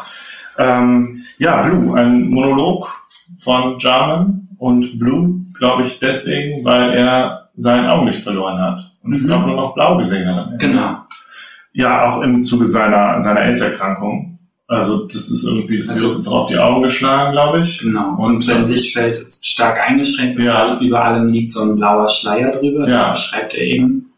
Und deswegen, um das Damit man das als Zuschauer vielleicht nachvollziehen kann oder so, oder um in, in seinen Kopf besser eintauchen Ja. zu können oder so, ähm, ist halt dieser Bildschirm die ganze Zeit blau. Ja, und dann spricht er halt. Und es ist halt teilweise Anekdoten quasi von seiner Krankengeschichte mit jetzt speziell auf die Augen, wie Mhm. er halt bei im Krankenhaus ist, Augen, der Augenarzt ins Auge guckt und so und wie er dann dann beschreibt, was er sonst im Krankenhaus erlebt, ähm, wie sich seine Sicht verändert, verschlechtert und wie die behandelt wird. Wie Dann- geführt werden muss, die Einschränkungen im Alltag, Genau. Ja, kurze Einsprengende so aus seinem Alltag. Der, der Krieg in Bosnien kommt tatsächlich an zwei Stellen Ja. vor. Das, das fand ich auch interessant, dass, dass er das so da mit reinbringt. Ähm, historische Begebenheiten fließen auch immer mal wieder rein. Dann ist die Rede von Marco Polo und so. Und, äh, oder er, er erzählt dann aus seiner eigenen Biografie irgendwie von, von einer Miss Puck. Jetzt habe ich mir den Namen nicht genau aufgeschrieben, von einer Lesbe, mit der er früh Kontakt hatte, auch in der Schwulenbewegung, glaube ich. Ähm, und ja, seine, äh, sein Kampf gegen AIDS allgemein mit dieser mit diesem krassen Medikament DHPG, von dem ich gar nichts wusste vorher, das so ganz krasse Nebenwirkungen hat und wie er an den Nebenwirkungen leidet. Miss Punch. Mhm. Miss Punch Lederbraut war die erste Lesbe, die ich getroffen habe. Verklemmt und verängstigt durch meine Sexualität war sie meine Hoffnung. Steig auf, wir machen eine Tour. Sie sah aus wie Edith, Piaf, ein Spatz und trug ein schrilles Barett Kess über den Kopf gezogen. Sie kommandierte all die anderen alten Mädchen herum, die Jahr für Jahr zu ihr zurückkamen. Ganz am Anfang fand den Satz fand ich noch ganz beeindruckend. Ich fand ihn tatsächlich auf Deutsch auch besser. Also ich habe hier gerade so einen Text vor mir, ähm, Blue halt auf Englisch und auf Deutsch. Wozu so viele Neuigkeiten aus aller Welt, wenn doch alles, was Leben oder Tod betrifft, sich in mir vollzieht und arbeitet? Und das fand ich so der, der Satz, der irgendwie den Mhm. Blue auch so zusammenfasst. Ja, Ja, also hat so ein bisschen den Rückzug eigentlich aus seinem politischen Leben, weiß nicht. ein bisschen, ja. Ja, klar, er konnte ja dann auch Nee, nicht mehr. klar. Ne? Und am Ende hat er dann ja auch seinen Garten gehabt und Bilder gemalt. Ne? Also er hat dann wieder doch wieder zur äh, äh, Malerei zurückgefunden, Ja, meinte, obwohl er kann- nichts mehr gesehen hat anscheinend oder nur noch ganz wenig gesehen hat. Er meinte, er kann, konnte keine Filme mehr machen. Also er konnte sich vorstellen, vielleicht Mhm. noch einen Film zu machen nach Blue. Hat er, glaube ich. Er ja, er hat diesen äh, Glitterpack. Glitterpack, so einen Kurzfilm da jetzt, ne? Ah, Hat ja, er. nach seinem Tod erst. Aber im Prinzip war er eigentlich fertig und war nur noch in seinem Haus in Prospect Mhm. Cottage und ähm, hat Bilder gemalt, weil das noch ein Medium war, was ging. Ist anstrengend einfach. ja, ne? genau. Bevor wir jetzt gleich über The Garden und den Garten reden, Mhm. wollte ich noch erwähnen, dass äh, Derek Jarman auch ganz viele Musikvideos gemacht hat. Unter anderem für The Smiths, äh, ein Shortfilm drei Musikvideos, The Queen is Dead, Ask und das andere Lied, When the Double Decker Bus Rose of Us. Wie heißt das nochmal? Ich habe Okay, du keine kennst das, aber das, das ist bekannt. Fällt mir gleich wieder ein. Äh, Marian Faithful hatte auch Broken English für Suede, Patti Smith, Mark Armand, Brian Ferry und schließlich für die Pet Shop Boys. Mhm. Also den Neil Tennant hat er recht spät auch erst kennengelernt und hat aber für sie It's a Sin gemacht. Mhm. Hat ihm, glaube ich, sehr viel Spaß gemacht. Und hat für die ein Konzert, eine, eine Konzertreihe inszeniert. Vorher übrigens hat er auch schon, er hatte auch in der frühen Zeit schon mal eine Oper. L'Inspirazione von Silvano Bussotti. Hm. Sagte mir gar nichts. Hat er auf jeden Fall auch inszeniert. Und er hat ja auch Bücher geschrieben. Nicht zuletzt gilt er, steht in der Wik- Wikipedia auch als Diarist drin. Also er hat äh, Tagebuch geschrieben und die auch veröffentlicht. Also sie sind, glaube ich, alle veröffentlicht inzwischen. Ähm, ich guck mal, wo, wo habe ich mir das denn aufgeschrieben? Genau, seine Autobiografie bis zum, bis zum seinem 40. Lebensjahr Dancing Ledge, 1984 kam die raus. Dann die beiden Tagebuchbände Modern Nature und Smiling in Slow Motion. Dann At Your Own Risk, was äh, a, de- a Defiant Celebration of Gay Sexuality. Mhm. Auch, glaube ich, eher so ja, autobiografisch. Mhm. Und ein Lyrikband A Finger in the Fish's Mouth. Und ein Buch Chroma, äh, ein Buch der Farben. Mhm. Das, hab ich klingt aber, das haben wir gar nicht irgendwie in die Finger gekriegt. Naja, auf jeden Fall, ich habe mir dieses Modern Nature dann auch mal gekauft und es hat, also es hat, übt eine große Faszination auf mich aus, ich habe es aber noch nicht gelesen. Und das Thema zieht sich ja auch durch Ihren Gespräch. Du meinst, das Cover sieht gut aus oder was meinst du mit großer? Ja, ja, weil ich gedacht habe, ja, das ist bestimmt toll. Du Und dachtest, das ist äh, neuer Naturalismus? Nee, nee, weil, ja, nee, also wir sind, ja, wir sind ja jetzt direkt schon beim, darauf, wo es hinausläuft, dass es dass er halt diesen Garten hatte und Ja. irgendwie diese Faszination zur Natur. Und vielleicht auch so ein bisschen, da kann ich ja jetzt selber mal so biografisch werden, dass für mich so, ich sag mal so schwule Kultur und irgendwie eine Begeisterung für die Natur, in der Natur sein, dass das nie zusammengehörte für mich. Und ich das immer so schade fand. Dass also, wenn ich mich irgendwie, also, weiß ich nicht, in meinen Zwanzigern irgendwie mal mit äh, anderen schwulen Männern, die so kulturell interessiert waren, unterhalten habe, da war, da ist so meine eigene Liebe irgendwie dafür in die Natur zu sein, ist immer auf ganz befremd, großes Befremden gestoßen. Und so, und dann irgendwie da jemand so wirklich so eine Größe, kulturelle Größe zu sehen, wie Ja. Jarmen, der das aber total gelebt hat, fand ich super faszinierend. Und das Verstehe. da muss ich mich ein bisschen mehr mit auseinandersetzen.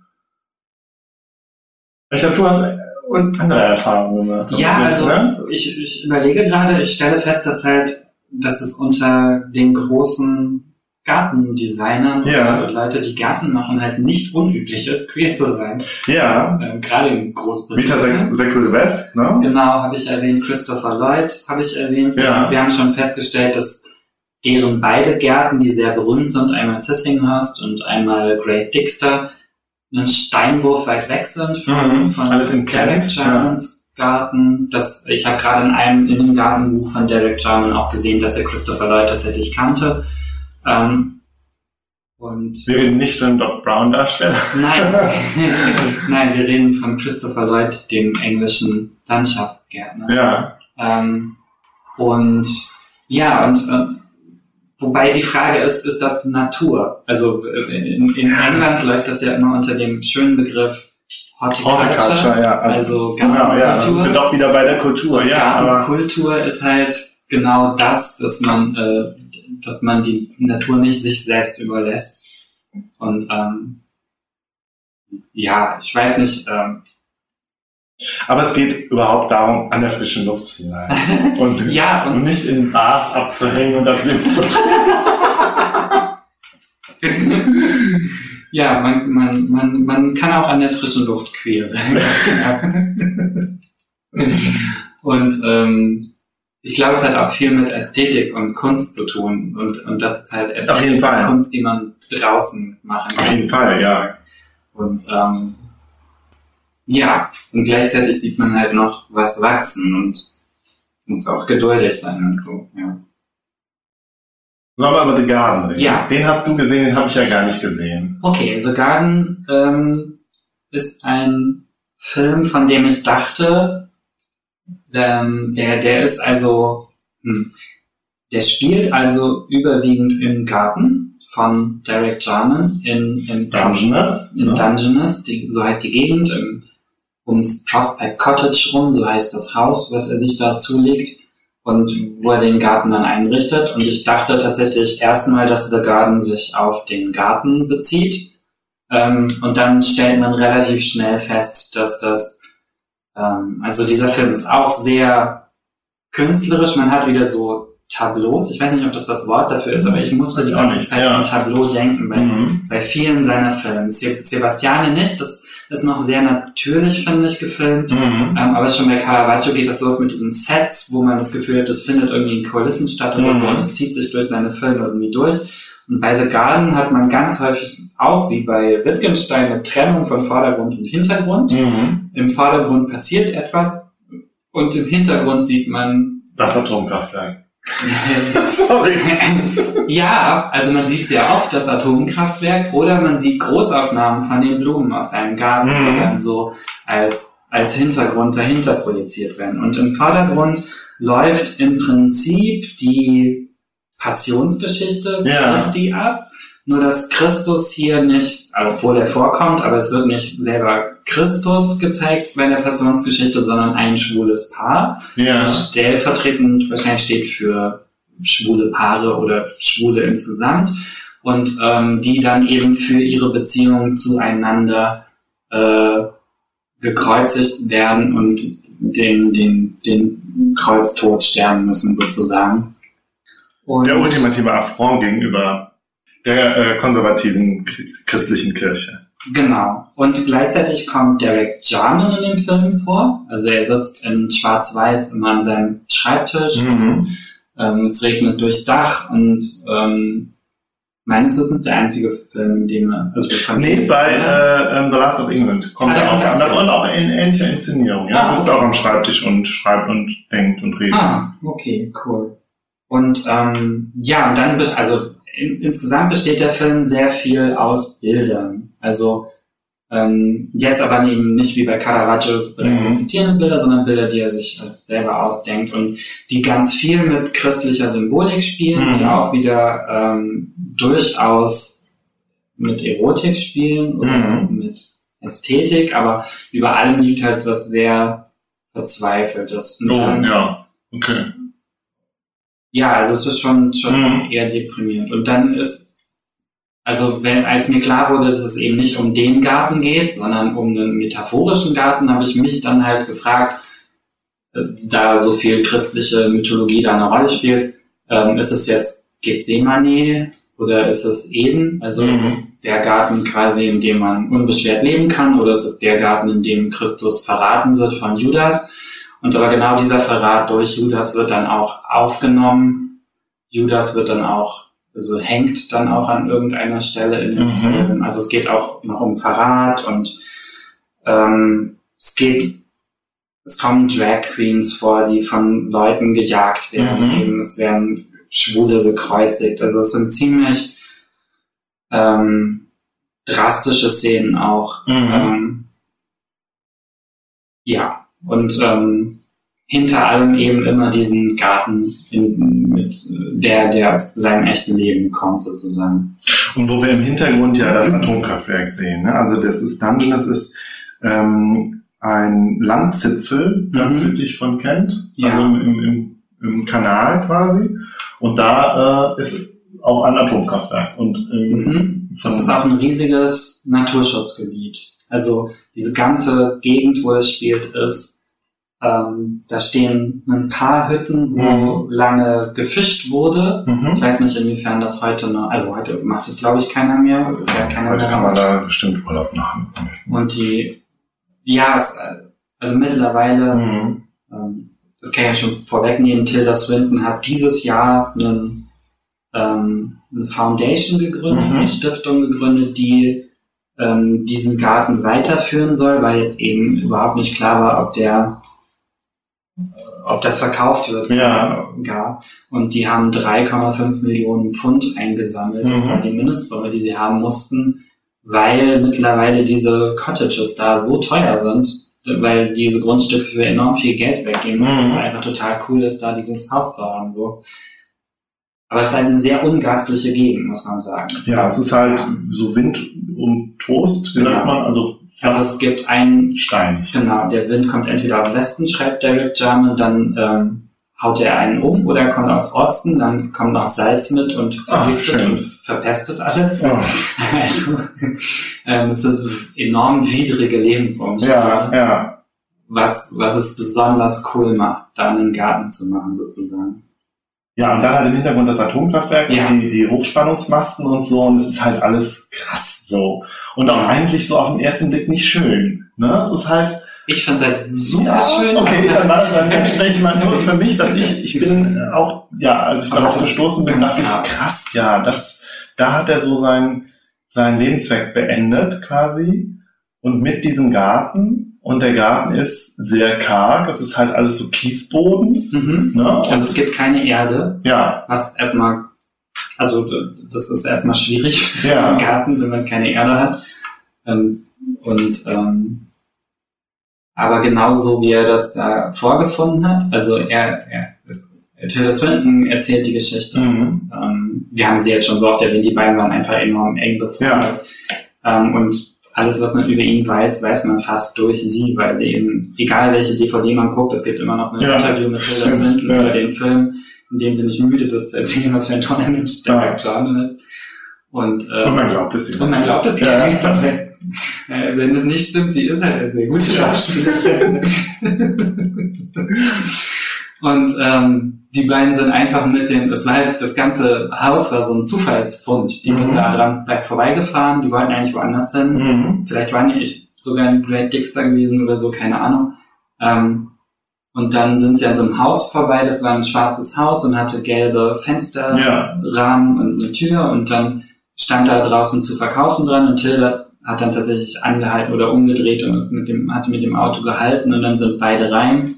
Da war so eine, ein altes äh, Mütterchen, die wollte das Cottage loswerden und er hat es noch an dem Tag quasi zugesagt, dass er das kauft oder also jetzt nicht bar bezahlt, Mhm. aber quasi das war der Tag, an dem er, er hat das Ding gesehen und hat gesagt, ja, das muss ich haben Mhm. und hat dann in der Folge eben angefangen, diesen Garten zu bauen. Erst wollte er das gar nicht machen. Er, es gab auch keinen Garten, es gab irgendwie, ich weiß gar nicht, die hatten ein Gemüsebeet hinten raus, Mhm. ähm, mehr schlecht als recht.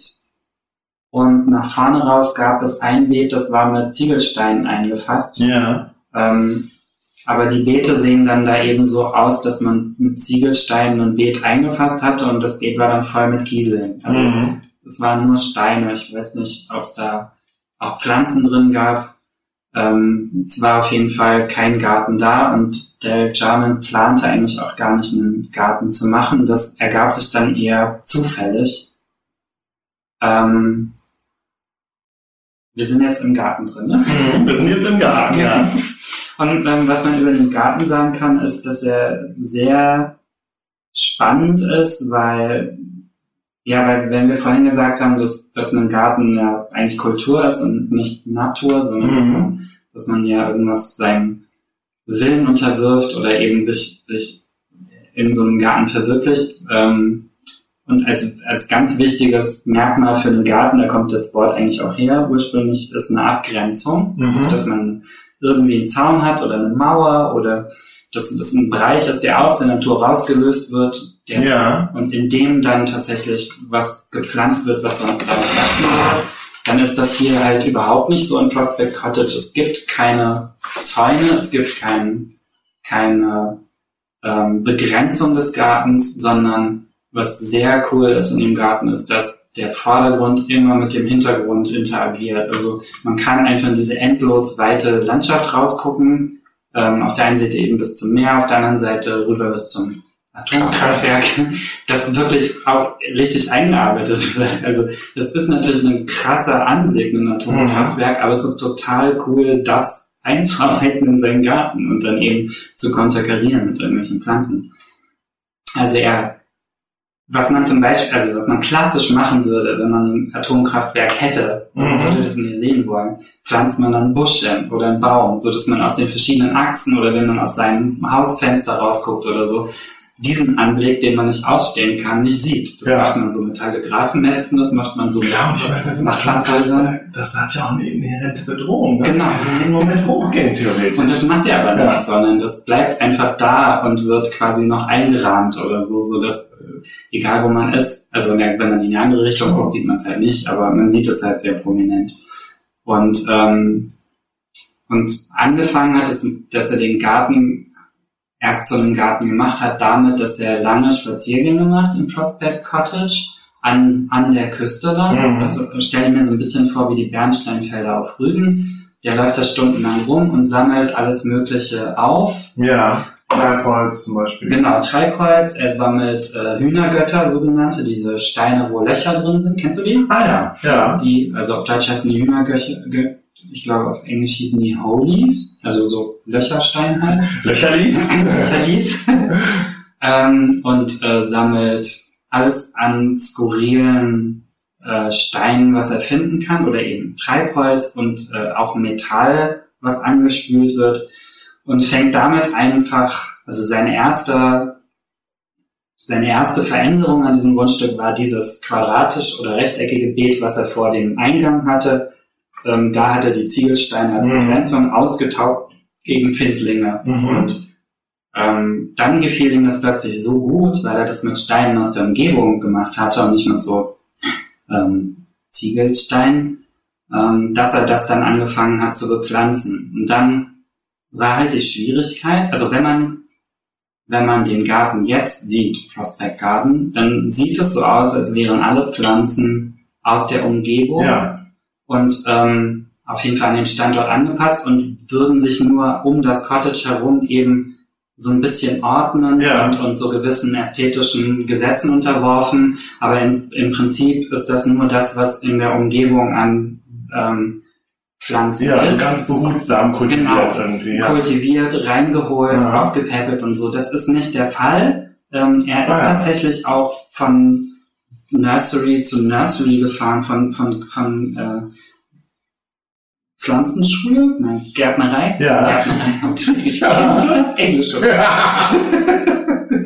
von Gärtnerei zu Gärtnerei gefahren ähm, und ähm, weiß nicht, äh, kannte sich von dem, was ich in dem Gartenbuch lese, Mhm. bei der totalen Dialog, also mit Christopher Lloyd war er befreundet, Mhm. er kannte den Beth Chatto Keys Garden, der auch super berühmt Ah, ist, okay. auch so eigentlich derselbe Anspruch, so einen Ja. ganz trockenen Garten, der nicht gegossen werden Ja. kann. Die, die Beth Chatto hat da irgendwie so ganz berühmte Gärten aufgebaut. Ähm, Da kannte er sich aus und so. Also ich glaube, dass er auch Pflanzen rangeholt hat, die einfach so gut sich einfügen, dass man das überhaupt nicht merkt. Nee. Also er schafft es wirklich, einen Garten zu machen, der überhaupt kein Fremdkörper in der Gegend ist. Und trotzdem siehst du sofort, dass das ein Bereich ist, in dem ein Mensch sich um was kümmert und es nicht Ja. zufällig wächst.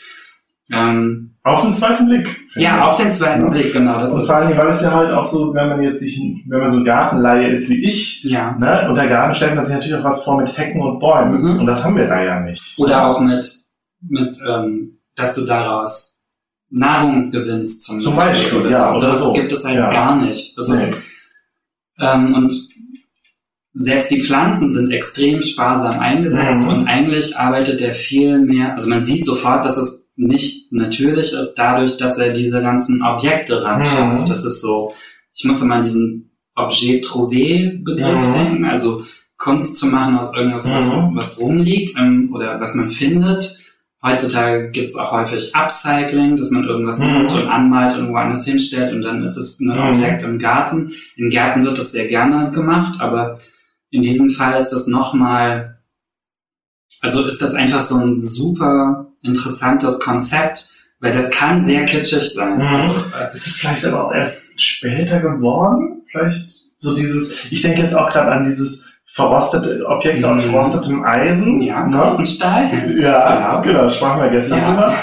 Und weiß ich nicht, war Jama da vielleicht einer der Vorreiter, also, um sowas in den Garten zu bringen? Ja, ich, ich, eins muss man sagen, also es ist, es ist eine sehr nautische Tradition. Die, Naja, also Gärten an der Küste machen Ja. das häufig, dass ja, sie Treibholz nehmen oder ähm, vom Meer gewaschene Kiesel oder Ja. abgerundete Steine zur Begrenzung oder so. Damit erzeugt man ein extremes maritimes Gefühl, wenn man in einem Garten ist, wenn man das macht. Ähm, und diese, der stellt, also er hat ja, er baut Ra- Rankgerüste und sowas, baut er aus ähm, verrostetem Eisen, an dem das dann hochklettern kann, was er gefunden hat. Aber er stellt auch äh, Holzobjekte oder also die er tatsächlich auch bearbeitet. Mhm. Nimmt, nimmt Treibholz oder eine Planke oder so und bearbeitet die ein bisschen, so dass sie ein bisschen geschliffener ist. Also er macht jetzt keine Kunst draus, also kein, Mhm. bildet nichts ab, aber, aber es wird halt so ein bisschen geschl- geschliffen und dann in den Boden gesteckt, dann wird meistens irgendwas kreisförmig drumherum Mhm. angeordnet und damit ist dann klar, das ist kein Zufall, weil Mhm. Kreise kommen halt so nicht vor. Ähm, aber alles, was er nimmt, sind so Fundstücke und dadurch hat es einen extremen Charakter, dass es genau dahin gehört, sozusagen. Ich musste, also ich muss bei dem Garten immer denken, wenn du so Eisenspäne hast Mhm. und dann so ein Magnet drunter hältst Ja. und dann sich diese Formen bilden. ja, Du hast eigentlich so ein natürliches Material, aber du hast irgendwie so Kräfte, die dann irgendwas anordnen. So erinnert, also an sowas erinnert mich dieser Garten. Du hast halt einen Mensch, der in dieser Gegend, in diesem Haus ist ja, und die Objekte in der Umgebung, Ah ja, die dann interessant, natürlich ja. vorkommen, ordnen sich dann quasi an. So. Eine Assoziation, die ich eigentlich schon die ganze Zeit hätte haben sollen, wenn mir jetzt gerade erst kam, ist die des Zen-Gartens. Ja. Wobei ich nicht genau weiß, also man hat so ein Klischeevorstellung vom Zen-Garten, das ist halt so Linien im Sand, Mhm. ne? aber so ein bisschen erinnert das schon daran, so was Meditatives irgendwie. Ja, genau. Ja. Es, es gibt nicht viel, was man in dem Mhm. Garten machen kann. Mhm. Tatsächlich, man kann, also Unkraut jäten, Mhm. das wird selbst da anfallen, aber du kannst nichts ernten. Es gibt keine geführten Wege. Das ist anders als im Zen-Garten. Also die Mhm. meisten, es gibt auch Zen-Gärten, wo du nur aus einem Fenster guckst und betrachtest, aber Mhm. die meisten japanischen Gärten sind schon so angelegt, dass du einen Weg hast, der durch ein Gelände durchführt und dich denselben Garten aus ganz vielen verschiedenen Blickwinkeln sehen lässt. Ich weiß nicht, ob das im Prospect Cottage so ist. Da habe ich den Mhm. Eindruck, dass das Haus in der Mitte ist und dann gibt es keine Wege, Mhm. sondern du kannst dich Mhm. bewegen, wie du möchtest. Aber es ist ein wahnsinnig meditativer Garten. Es ist ganz sparsam, ähm, wenige, es gibt nichts Überbordendes, es gibt keine, äh, was ja eigentlich so, also es gibt eine große englische Tradition des Cottage Gardens. Mhm. Prospect Cottage ist ein Ja. Cottage, es wäre wie geschaffen für einen Cottage Garten. Ja. Der, der wird normalerweise in der Tradition ähm, gekennzeichnet dadurch, dass man immer um Ecken geht und dann von einem noch größeren Busch erschlagen wird mit noch Ja. tausend mehr Blüten als der letzte Busch. Also mit so absoluten, mit Effekten Farben, arbeiten, mit. Effekten, Ja. mit Über, Übermannung und so. Ja. Das tut dieser Garten halt überhaupt nicht, weil es Ja. eben auch nicht geht in der Mhm. Gegend. Ähm, Mhm. was er, was er sozusagen macht, ist, er ist, es ist mit, also Beth Chatto hat es zu der Zeit bestimmt auch schon gemacht, aber es ist ein sehr ökologischer Garten. Ja. Das ist, da ist er seiner Zeit durchaus 10, 20 Jahre voraus vielleicht, dass er sich genau auf die Bedingungen einlässt, die da sind und die Pflanzen nimmt, die da leben können und nicht sagt, ich mache jetzt hier aber Erdbeete draus. Ja. Ich will jetzt hier trotzdem Kürbisse anbauen oder so, Ja. was, was das Klima und die Nährstoffe nicht hergeben, sondern zu sagen, ich arbeite mit dem, was hier leben kann. ja. Das ist sehr cool. Und da kommen wir vielleicht auch, also mir ist dieser Begriff des Therapeutischen dann Mhm. immer so eingefallen. Klar, er selbst, der krank ist, für ihn, ihm tut das vielleicht gut, Ja, einfach. auf jeden Fall. Also das, Psychisch und äh, körperlich, ja. dafür muss Du man sprichst aus eigener. Erfahrung. Aber halt auch konzeptionell. Ja, Klar, wenn es ökologisch ist, wenn es eben halt nichts ähm, Fremdes ist, oh Gott, das sind natürlich auch schon wieder schwierige Kategorien. Aber wenn du halt guckst, du machst so, du machst was Sanftes irgendwie, ja, muss, muss man aufgucken, äh, aufpassen auf die Kategorien, die man verwendet, aber es ist Also- auf jeden Fall dieser ökologische Ansatz. also er bringt schon Sachen Mhm. ein von außen, die Ja. da eigentlich nicht hingehören, aber die so gut gewählt sind, Mhm. dass man das nicht merkt. Sondern, Das ist, ist auf jeden Fall eine Kategorie in seinem, in seiner Konzeption halt, so. genau. Und dann aber auch, ja, irgendwie vielleicht auch so ein Stück weit existenziell, existenzialistisch, gerade im Hinblick, klar, auf seine eigene Krankheit, auf sein Sterben. Und dann macht er diesen Garten mit dem Blick auf das Atomkraftwerk, Mhm. auf den drohenden Tod. Vielleicht, Ja, symbolisch. Oder auf die Bedrohung. Ne, Auf und es, muss nicht, es muss ja nicht unbedingt sein eigener Tod sein, Mhm. aber halt auch. Aber vielleicht, ja, eine existenzialistische Bedrohung. Ja, also es hat ein bisschen was von Leben im Angesicht der widrigen Umstände. Ja, oder einfach das Ende. Das, genau, das So. ist nicht nur das. Kraftwerk, sondern auch die Gegend drumherum. Alles sagt an dieser Gegend, das geht hier nicht. Du kannst hier keinen Garten machen. Und er macht ihn eben trotzdem. Mhm. Und er macht ihn klein und behutsam. Genau. Und Ja. er macht ihn mit Kunst drin, also indem er Sachen inkorporiert, die eben nicht leben. Ähm, das sprengt auch ein bisschen die Vorstellung von Garten, wobei das, gibt Kunstgärten Mhm. und so, es ist sehr üblich, Kunst in Gärten auszustellen, Mhm. aber er macht das ja in einer, also die, die Objekte, die gefundenen Objekte, die Kunstobjekte überwiegen die Bepflanzung Mhm. bei weitem, würde ich sagen. Ähm, was auch ein, einer landläufigen Vorstellung von einem Garten völlig widerspricht. Du denkst Mhm. normalerweise nicht an einen Garten als eine Ansammlung von Stelen und Objekten. Ja, und dazwischen sind ein paar kleine Pflanzen. Aber Mhm. Ähm, er setzt dadurch die Pflanzen, die es gibt, einfach viel mehr in Szene. Und gleichzeitig ist der Garten sehr viel unabhängiger von Wetter oder Mhm. ähm, Einflüssen, weil die meisten Objekte in diesem Garten eben tot sind, sozusagen.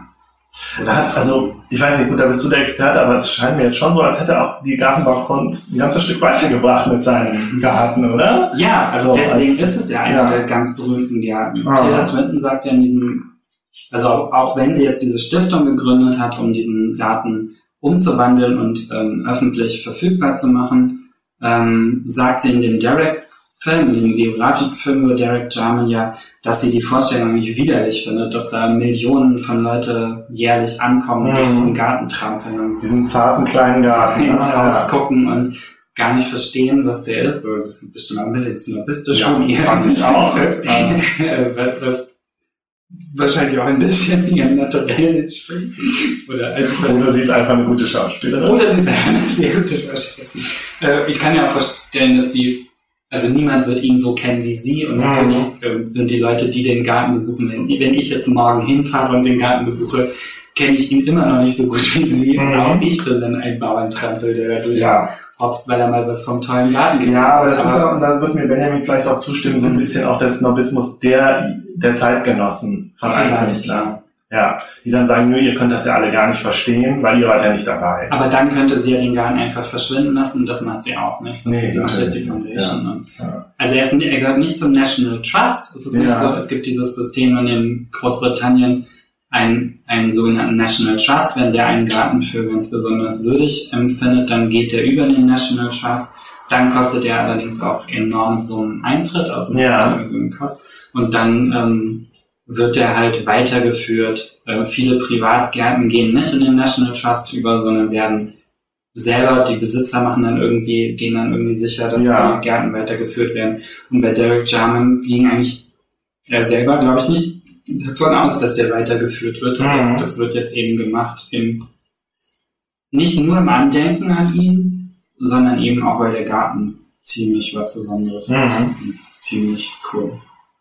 Ich habe ja schon nach, wir haben ja schon drüber gesprochen, ich habe schon nach Gartenreisen geguckt, die da Mhm. vorbeifahren. Das kommt tatsächlich auch vor. Also nicht häufig und wenn, dann ist es keine so große Station wie Great Dixter oder Mhm. Sissyhurst, dass man sich da einen halben Tag aufhält. Aber es gibt so ein paar Gartenreisen, die dann tatsächlich auch Prospect Cottage an. Mhm. Ja. Ja, Ja, ich überlege gerade, ob ich sonst noch was zu dem Garten habe. Aber mir fällt sonst auch nichts mehr ein. Wir können noch sagen, dass der Garten tatsächlich der Grund ist, warum wir diesen Podcast machen. ja, das haben wir am Anfang, glaube ich, schon Ah, gesagt. okay, gut. Ich finde den Garten auf jeden Fall sehr viel zugänglicher als seine Filme. Ja, das Den war, Garten verstehe ich durch und durch. ja, das war so ein bisschen dein Fazit. Du Genau. verstehst den Garten mehr. Und ich habe gemerkt, er ist als Person so interessant und so, dass ich Mhm. gedacht, eigentlich müsste ich mich viel mehr mit ihm auseinandersetzen als Person und seine Bücher lesen vor allen Dingen, wo ich viel, mit vielen seiner, genau seiner eben nicht so narrativen Filme nicht so viel anfangen kann. Da habe ich gemerkt, äh, da bin ich halt zu wenig Kunsthistoriker, zu wenig jemand, der mit, sich mit Kunst auskennt, der, da muss man sich richtig reinfuchsen. Mhm. Und ähm, aber er als Person so faszinierend und ähm, also auch eine interessante Bewegung, die wir jetzt hier hinlegen, irgendwie, wo wir in den vielen letzten Folgen immer ja, wo es um den Tod des Autor, Autors ging, ist es jetzt auf einmal wieder eine, merken wir, Werke sind schwierig, aber der Autor ist sehr, in unserer, also ist natürlich ja leider nicht mehr lebendig, aber ist irgendwie sehr Präsent. präsent und sehr faszinierend, so Ja. ein Stück weit. Vielleicht auch, weil er so ein bisschen so ein sehr positives Künstlerbild eben repräsentiert und eben halt auch nicht der, der halbe Soziopath ist oder eben, keine Ahnung, ja, der Sexist und Für früh genug gestorben, Hashtag jetzt MeToo. widersprüchlich zu sein. ja, manchmal wissen es ja alles nicht. Er wird ja vielleicht auch grundsätzlich nur verklärt und ja, ich meine, seine, er wird ja auch, wird ja gesagt, dass er doch auch sehr zur Eitelkeit neigte und so und was. Stimmt. Ja, aber ich meine, gut. Das darf man, das darf man dann, glaube ich, schon, also als Künstler. Was, man muss aber halt auch kein Arschloch sein, um guter Künstler zu sein. Vielleicht das nur ein bisschen als das Fazit. Das stimmt, also das sagt er ja ganz explizit. Ähm, er hat gesagt über seine Filme, das auch, das fand ich einen interessanten Ansatz. Also er hat halt diese Bücher gemacht, die Skizzenbücher, und dann war für ihn die eigentliche Arbeit an dem Film das Mhm. Drehen. Mhm. Er hat immer mit den Leuten zusammen gearbeitet. Mhm. Er hat wohl auch alle ausnahmslos hervorragend behandelt, Mhm. hat immer Spaß mit den Leuten. Er hat die Leute auch ihre Figuren entwickeln lassen. Mhm. Er hat viel mit denen in Zusammenarbeit gemacht. Er war überhaupt kein diktatorischer Regisseur. Mhm. Und er selber hat über seine Regiearbeit gesagt, dass der Teil, das Drehen, für ihn das Wichtigste war. Mhm. Und wer den dann hinterher guckt und wie die Rezeption ist von dem Film, ist Mhm. war ihm relativ egal. Ihm ging es um darum, diese Leute zu versammeln und für diese Zeit diese Gemeinschaft zu bilden, die dieses Projekt macht. Was ja Das glaube ich, das Filme machen ausmacht. Ich glaube, das ist. Das war eine völlig neue Einstellung als jemand, der einfach nur Filme guckt. vom, ja, da komme ich dann auch wieder an meinen Unwissen, aber vielleicht ist das das eher, was ich so vom Theater kenne, das gemeinsam Mhm. etwas schaffen. Aber es gibt garantiert Regisseure, bei Ja, denen das auf jeden Fall. ist, sondern die haben ihre- romanischen Macker. Also Und ich bin sicher, das- dass Hitchcock es Ja. nicht darum ging, Nee. ein Gemeinschaftswerk zu schaffen und Nee. der eigentliche Film ihm egal war hinterher, so. ja. sondern ja, das sind ja Leute für die ja, oder auch John Waters, der ja auch als Ja. ja. Vielleicht Almodovar schon eher. Weil John Waters war ja noch eingebunden in diese Gruppe. Ja, Da- ja, aber da, war, er- da hatte doch mal ganz klare Vorstellungen, wie Film Ja. aussah. Ja. ja. Na gut, ja. Vielleicht, ich meine, das ist jetzt dann doch kein kollektives Werk und er ist der Künstler, er Mhm. ist schon so das Zentrum des Ganzen. Aber ja, wie gesagt, man muss kein Arschloch sein, um gute Kunst zu machen. ja, Ich überlege gerade, ob es Leute gibt, die Arschlöcher sind und gute Gärtner. Aber gibt's bestimmt auch. gut. Dann sind wir am Ende. Es hat mich sehr gefreut. ja, mich auch. Und ähm, ja, wir werden unsere Reihe bestimmt fortsetzen. Wir haben ja schon ein paar Ideen. Äh, die werden aber jetzt noch nicht.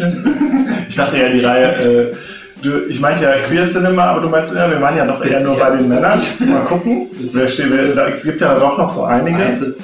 Weil- ja, ja. Mal schauen, wie es weitergeht. Okay, alles klar. Tschüss. Tschüss.